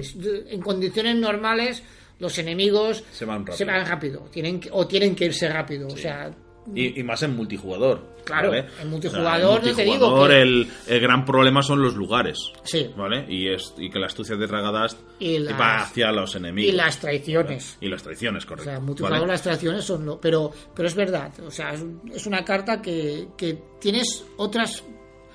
Tienes otras opciones Hmm. para hacer lo mismo. O sea, aunque, aunque gastarte un recurso cuando lo puedes coger y matarlo, Sí, en principio, aunque solo es cogerlo. Basta con que lo puedas ir defendiendo Sí. y ya te eliminas la amenaza. Recordamos que los enemigos enfrentados no, no añaden amenaza, excepto vemos, si que vemos, tengan un efecto. por ¿vale? ejemplo, vemos lo que hacen los Dunedain. Correcto. que Los es- cogen y los los van defendiendo y, van ya les iremos y ya dando. les inde- irendo- iremos Pero bueno. eliminando. Estas son las cartas que hemos visto nosotros, ¿vale? Que o tienen los nombres de los Istari o se utilizan alrededor del, del rasgo Istar, ¿vale? Pero nos quedan por ver cuatro cartas que son los llamados juguetes de Gandalf, Sí, sí. ¿vale? Que son, ¿vale? Que además salieron todos en el en la deluxe de Gandalf, cuando Sí, sale Gandalf héroe, sí, sí. ¿vale? Que son la vara de Gandalf, ¿vale? La llama de Anor, Sí, la pipa de mago y sombra gris, ¿vale? Que es la vinculada de montura suya. ¿vale? Bueno, veamos cada una. Empecemos por sombra gris, que además lo hemos, lo hemos nombrado antes en alguna sección. sí, sí. ¿vale? Es como un coraje inesperado para Gandalf y además en multijugador le da distancia y centinela. Casi nada, ¿eh? Casi nada. A ver, es algo caro, ¿eh? Son tres recursos, pero son neutrales. Puedes pagarlo con cualquiera. Exactamente. ¿Vale? O sea, en un turno, o sea, y, y si tienes, por ejemplo, si juegas con, con, con Gandalf héroe, es, es decir, cuando lo ves allí... eh, Es un seguro también para los otros jugadores. Porque claro, los otros jugadores van a querer jugar, no van a decir, yo estoy en contra de los mazos demasiado especializados, cada uno tiene su manera de jugar. Pero tener un Gandalf con sombra gris, que te pueda defender un ataque no esperado o Claro. algo, o que te permita ayudarte a matar un enemigo que se te está escapando, yo creo que tres recursos lo valen. Uh, en condiciones normales que digamos tener un poner a un a un a una carta tuya el rasgo o centinela o a distancia lo puedes hacer mediante los los la carta de los Las la- la vinculadas vinculada de, de, los, de- de los Dunedain. Dunedain, correcto, de los... y te cuesta más. Sí, son dos. son dos cartas. Dos cartas, una cuesta uno y la otra dos. Son, o sea, son tres, ¿de acuerdo? Son, pero Sí. te cuesta más en el sentido de que, primero que tienen esfera, Correcto. segundo que, que tienes que, que Tienes que robarla y jugarla, y jugar, y jugar dos cartas, etcétera. Cuando la otra es una sola carta, sola carta. Que, Mm. que te va a costar lo mismo y de, y de esfera neutral. Y además, normalmente un héroe va asociado a una. a un. a un rol. Sí. Tú le pondrás centinela a uno con buena defensa. Le pondrás a distancia a uno con buen ataque. ataque. Pero es que Gandalf tiene tres, recordemos, Sí, sí, en todo. Gandalf ¿eh? en todo es- tiene tanto o sea, buen puede ataque. ir a 3 de, de voluntad y luego puedes tener 3 de, de- de defensa en centinela o 3 de ataque en a distancia, como quieras. Como si nada. Como te vaya O mejor. sea, que te ¿vale? puede hacer las tres cosas bien. Para mí, Sombra Gris, ¿qué nota le pondríamos? Casi, casi. Es una matrícula, ¿no? Sí, sí. ¿Vale? Bueno. Mm, aparte, tenemos dos vinculadas más para Gandalf. Que además pone que solo es para Gandalf. Sí. Porque creo Sombra Gris, si no recuerdo mal, lo tiene. Que es la pipa de mago, que cuadra perfectamente con su mecánica, y la vara de Gandalf, que para mí es una de las cartas más poderosas del juego. Solo por detrás de los anillos y poco más. Sí. ¿vale? ¿Cuál vemos primero? Venga, la de pipa, Tú que es, que es la que va hacia su eh, mecánica. Recordemos que Gandalf eh, héroe funciona con la carta eh, del mazo boca arriba. La pipa de Gandalf, la pipa de mago, lo que hace es que se vincula a un Istari, así que solo lo puedes poner o a Gandalf héroe o a, uno de los aliados, aliados. teniendo en cuenta que lo tienes que conseguir reciclar, Reciclar, de alguna manera. ¿vale? O a Rádagas, que es una de las cosas que no se dice, pero se le puede Se lo poner. puede poner, ¿vale? sí, sí. Es caro, pero bueno, se le puede poner. Lo que hace la pipa de mago es agotarla, solo lo puedes hacer en teoría una vez cada turno, y intercambias una carta de tu mano con la primera carta de tu mazo. ¿Vale? no, pues no importa No hace falta mucho, más. mucho el, más. el evento que quieras jugar o la carta que quieras jugar, teniendo en cuenta que en el momento que la juegues desde la parte de arriba de la, del mazo, Gandalf gana todos los iconos impresos. Claro. Yo creo que. Pero no solamente eso, es decir, tú imagínate el caso de que, de que tú tienes el evento que lo has robado en tu mano y estás en la fase de en la fase de, de ataque. Correcto. Ahí ya no puedes jugar No vinculadas puedes, y, o sea, no puedes, o sea, y aliados, la, la pero carta, sí. la carta que está superior en tu mano, que es una vinculada o un, o un, Un aliado. aliado, O no- un evento que no puedes o un- jugar, un evento- o que no quieres. no, te sirve, pero intercambiarla para ponerla encima y jugarla. Y además de que la que la has cogido la tienes en la mano y estás reciclando, o sea, haciendo mover el mazo, es que te, te comba con perfectamente. es una de las cartas que cuando juegas con Gandalf héroe, más echas de menos y no la tienes. Eh, Lo del. eh, Lo de la palabra de mando a veces va bien para ir a buscarla. Es que- Pero. ¿Me entendéis el. Perfecto, ¿vale? perfectamente, te ¿Cómo funciona? Porque es la carta que le falta. La tienes en la mano, no la puedes jugar porque no tienes la esfera, porque necesitas que Gandalf la tenga. La pongo encima del mazo para hacerlo. Y recordamos que esta habilidad se utiliza, puede utilizarse una vez cada fase, no cada ronda. Exactamente. Por lo tanto, en la fase de planificación la puedes hacer. En la fase de misión la puedes hacer. En la fase de encuentro, digo, en la viaje, lo puedes hacer. En la de encuentros otra vez. Lo que pasa es que la pipa, para evitar que sea una demasiado Sí, bresto, pues- se necesita agotar y solo lo puedes hacer una Claro, vez ronda. pero claro, tú tienes, puedes decir, en la, en la vamos, si, si- si sigues el- la ronda entera, estoy en la fase, primera fase, tengo encima un, un aliado, pu- puedo jugarlo. Siguiente fase, la de viaje, no, No lo que tengo tal. no puedo jugarlo. Lo cambias. Lo cambio, O, o o- o esperas, o, tal. O, es un evento que sí que puedes jugarlo, pero Sí. el que ya tienes en la fase de, de ataque, pues ya no lo es. Pues lo cambias, lo tienes en la mano. Ya has cogido el aliado que lo puedes bajar en el En turno la siguiente. y lo cambias. O incluso puedes cambiarlo para poderlo bajar más fácilmente. O sea, Además, Gandalf, con su habilidad y con la pipa de mago, son- es muy amigo de los eventos de coste cero. Porque los puedes ir jugando todos. A poco que puedas hacer su efecto, que te vaya bien hacer su efecto, los puedes ir jugando una vez cada fase. ¿Vale? Bueno, ya hemos hablado de la pipa de mago, ¿vale? Lo siguiente para mí es una de las cartas más poderosas y más divertidas de jugar cuando lo he hecho. Yo he jugado una de las ligas de susurros del Bosque Viejo con, con Mago, Con con Gandalf Gandalf. de héroe y la verdad es que es cuando está en mesa cambia completamente, que es la vara de Gandalf, ¿vale? Lo que hablábamos al principio de la sección con la vara, con la Sí, gente sí. poderosa y tal, la vara de Gandalf es algo que es que clama al cielo, es lo buena que es. Te permite poner un recurso a cualquier héroe, controlado por ti o no, Sí, sí. ¿vale?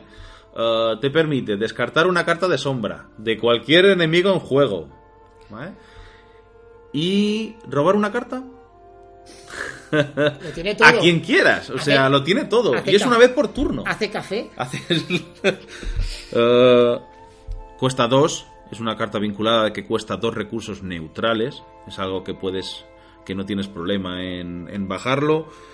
Y te permite una flexibilidad enorme. Y es algo que al menos una vez, aunque solo sea para ver cómo, Cómo funciona, yo creo que tendríais que probar el, el montaros un, un mazo con Es Gandalf que héroe y lo que lo que acabas de, de decir con, con estas cartas, lo- hablamos un poco lo, lo de antes. Han, han creado, no solamente han dado a Gandalf, al personaje, de- al héroe, una forma, una sinergia, una forma de, de jugar el, el mazo única, sino que además le han dado las herramientas para que esta forma de, de- de jugar pues sea mucho más efectiva.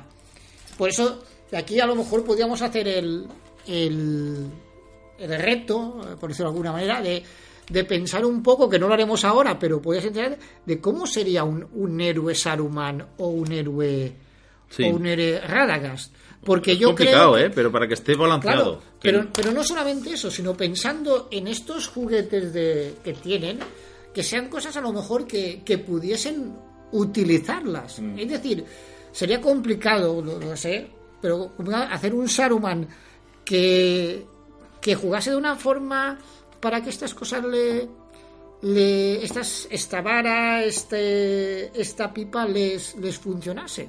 Bueno, la vara no, porque la vara pone Gandalf. impreso que tiene que ser Gandalf. Gandalf, pero- deberían salir, pero debería salir una vara de Vara. Saruman si sale en héroe. Una Que vara no de estaría, no estaría nada, mal. exactamente. Te digo, te- yo creo que puede ser una una digo, puede ser una buena una buena idea para el futuro de los diseñadores, pero te digo, Hombre, por ahora tardado muchos años en tener a Thranduil. exactamente. Yo creo que se puede esperar. empezar a preguntar por el, los Istari en Sí. héroe. Yo ya te digo, yo me conformaría si, si algún momento hacen un un Radagast Sí, sea, que mejor. sea, que sea, Que sea algo más que sea sutil. decente, que, Sí, que haga justicia al, al personaje. Bueno, la pues, que nos queda por ¿cuál hablar es la que queda? es Llama de Arnor. de- perdón, de Anor. Ah, ¿Vale? sí. Esto es un evento de coste 1 neutral que con el rasgo hechizo y dice, acción, añade la llama de Anor a la zona de victoria y descarta la primera carta de tu mazo para preparar un personaje Istari que controles. Aquí no dice Gandalf, aquí dice personaje Istari, ¿eh? Ese personaje recibe más X de ataque hasta el final de la fase, donde X es el coste de la carta descartada. O sea, si te descartas un coste 3, estás añadiendo a un personaje Istari, que normalmente es Gandalf héroe, es cierto, pero bueno, si tienes a, Si tienes una a Radagast podrías tenerlo, tendrías sí. un ataque de 5, por ejemplo, si consigues descartar una de 4, pero bueno, ¿vale? Y además tiene victoria 1, ¿vale? Claro. Para mí esto está muy bien representado, el no puedes pasar. Sí. ¿no? Sí, el sí. no puedes pasar, la pelea de Gandalf con el Balrog, ¿vale? Además, es una de las cartas además muy bonitas y muy preciosas de jugar, de, de, de De hacerlo, mecánica, porque sí, además sabes con Gandalf héroe Eso es lo que te iba a decir. ¿qué, qué le vas a dar? ¿Qué le vas a descartar? Y no solamente eso. Jugando, rizando el rizo. En caso de necesidad, puedes cambiarla con la pipa, con la pipa, meter la carta que vas a descartar que sea la, La que quieres descartar quieras y con coste elevado, coste elevado, para poder dar ese golpe de gracia al enemigo que, que- te apetezca. Porque una de las cosas buenas que tiene esta carta es que no afecta al enemigo. El enemigo puede ser inmune, pero como estás haciendo El más fuerte sobre- ¿vale? sobre tu héroe, héroe. o sobre tu aliado Istari, no pasa nada. No pasa Se nada. puede hacer y le pegas una buena leche. Pues sí. ¿Vale? Bueno, eh, yo creo que, mm, aunque hay más cartas que cuadran bien con los aliados y con, los, y con el héroe Gandalf y demás, ahora ya es cada uno que vaya probando sus cartas, su estilo de juego, porque al final nosotros decimos aquí cuáles son las cartas que Sí. más cuadran, pero al final cada uno juega como no, además, como he dicho al principio, nuestra idea es, es mostrar un poco el. O sea, La unión entre el lore Sí, y cómo lo han que- plasmado. Que, las- que, que dar una visión distinta al- al- a los personajes. Es decir, todos, o sea, mucha gente lo que hemos dicho sobre las cartas a lo mejor lo ya lo conocía porque son cartas de que todos tenemos y que pero que son poder ver un poco dar un poco de, que piensen un poco sobre sobre esa carta de, de dónde viene o qué o qué representa porque mm. esa es un poco la, la idea que tenemos en esta sección no sé. Sí sí y la verdad es que la experiencia ha sido muy buena. Pues nada espero que a la gente que le haya, le haya, gustado, y que, que, pueda ser fija si al final gusta. Sí, esa es la idea y que, que nos gusta que saber eh, saber vuestra opinión sobre qué habéis encontrado sobre sobre esta esta charla un poco que hemos hecho entre entre amigos respecto respecto a cartas. Mm, no mucho pues, no mucho más, que, añadir sobre los Istari. Uh, espero hoy esperamos ver vuestras vuestros comentarios en los canales habituados, habituales y ya pensaremos un nombre para, para la sección, pues nada, pues hasta otra y Muchísimas gracias por invitarme, espero ser fijo Faltaría... todas las veces que pueda y que me invites. Faltaría más. Y la verdad es que me ha gustado mucho hablar de las cartas, de que no son nuestro uno de nuestros hobbies preferidos y además en un, en un equipo como Susurros del Bosque Viejo que nos estamos juntando para hacer esto cada vez más grande. Esa, esa, es, esa es la idea. Pues nada amigos, hasta la próxima y que tengáis un buen día. Hasta luego.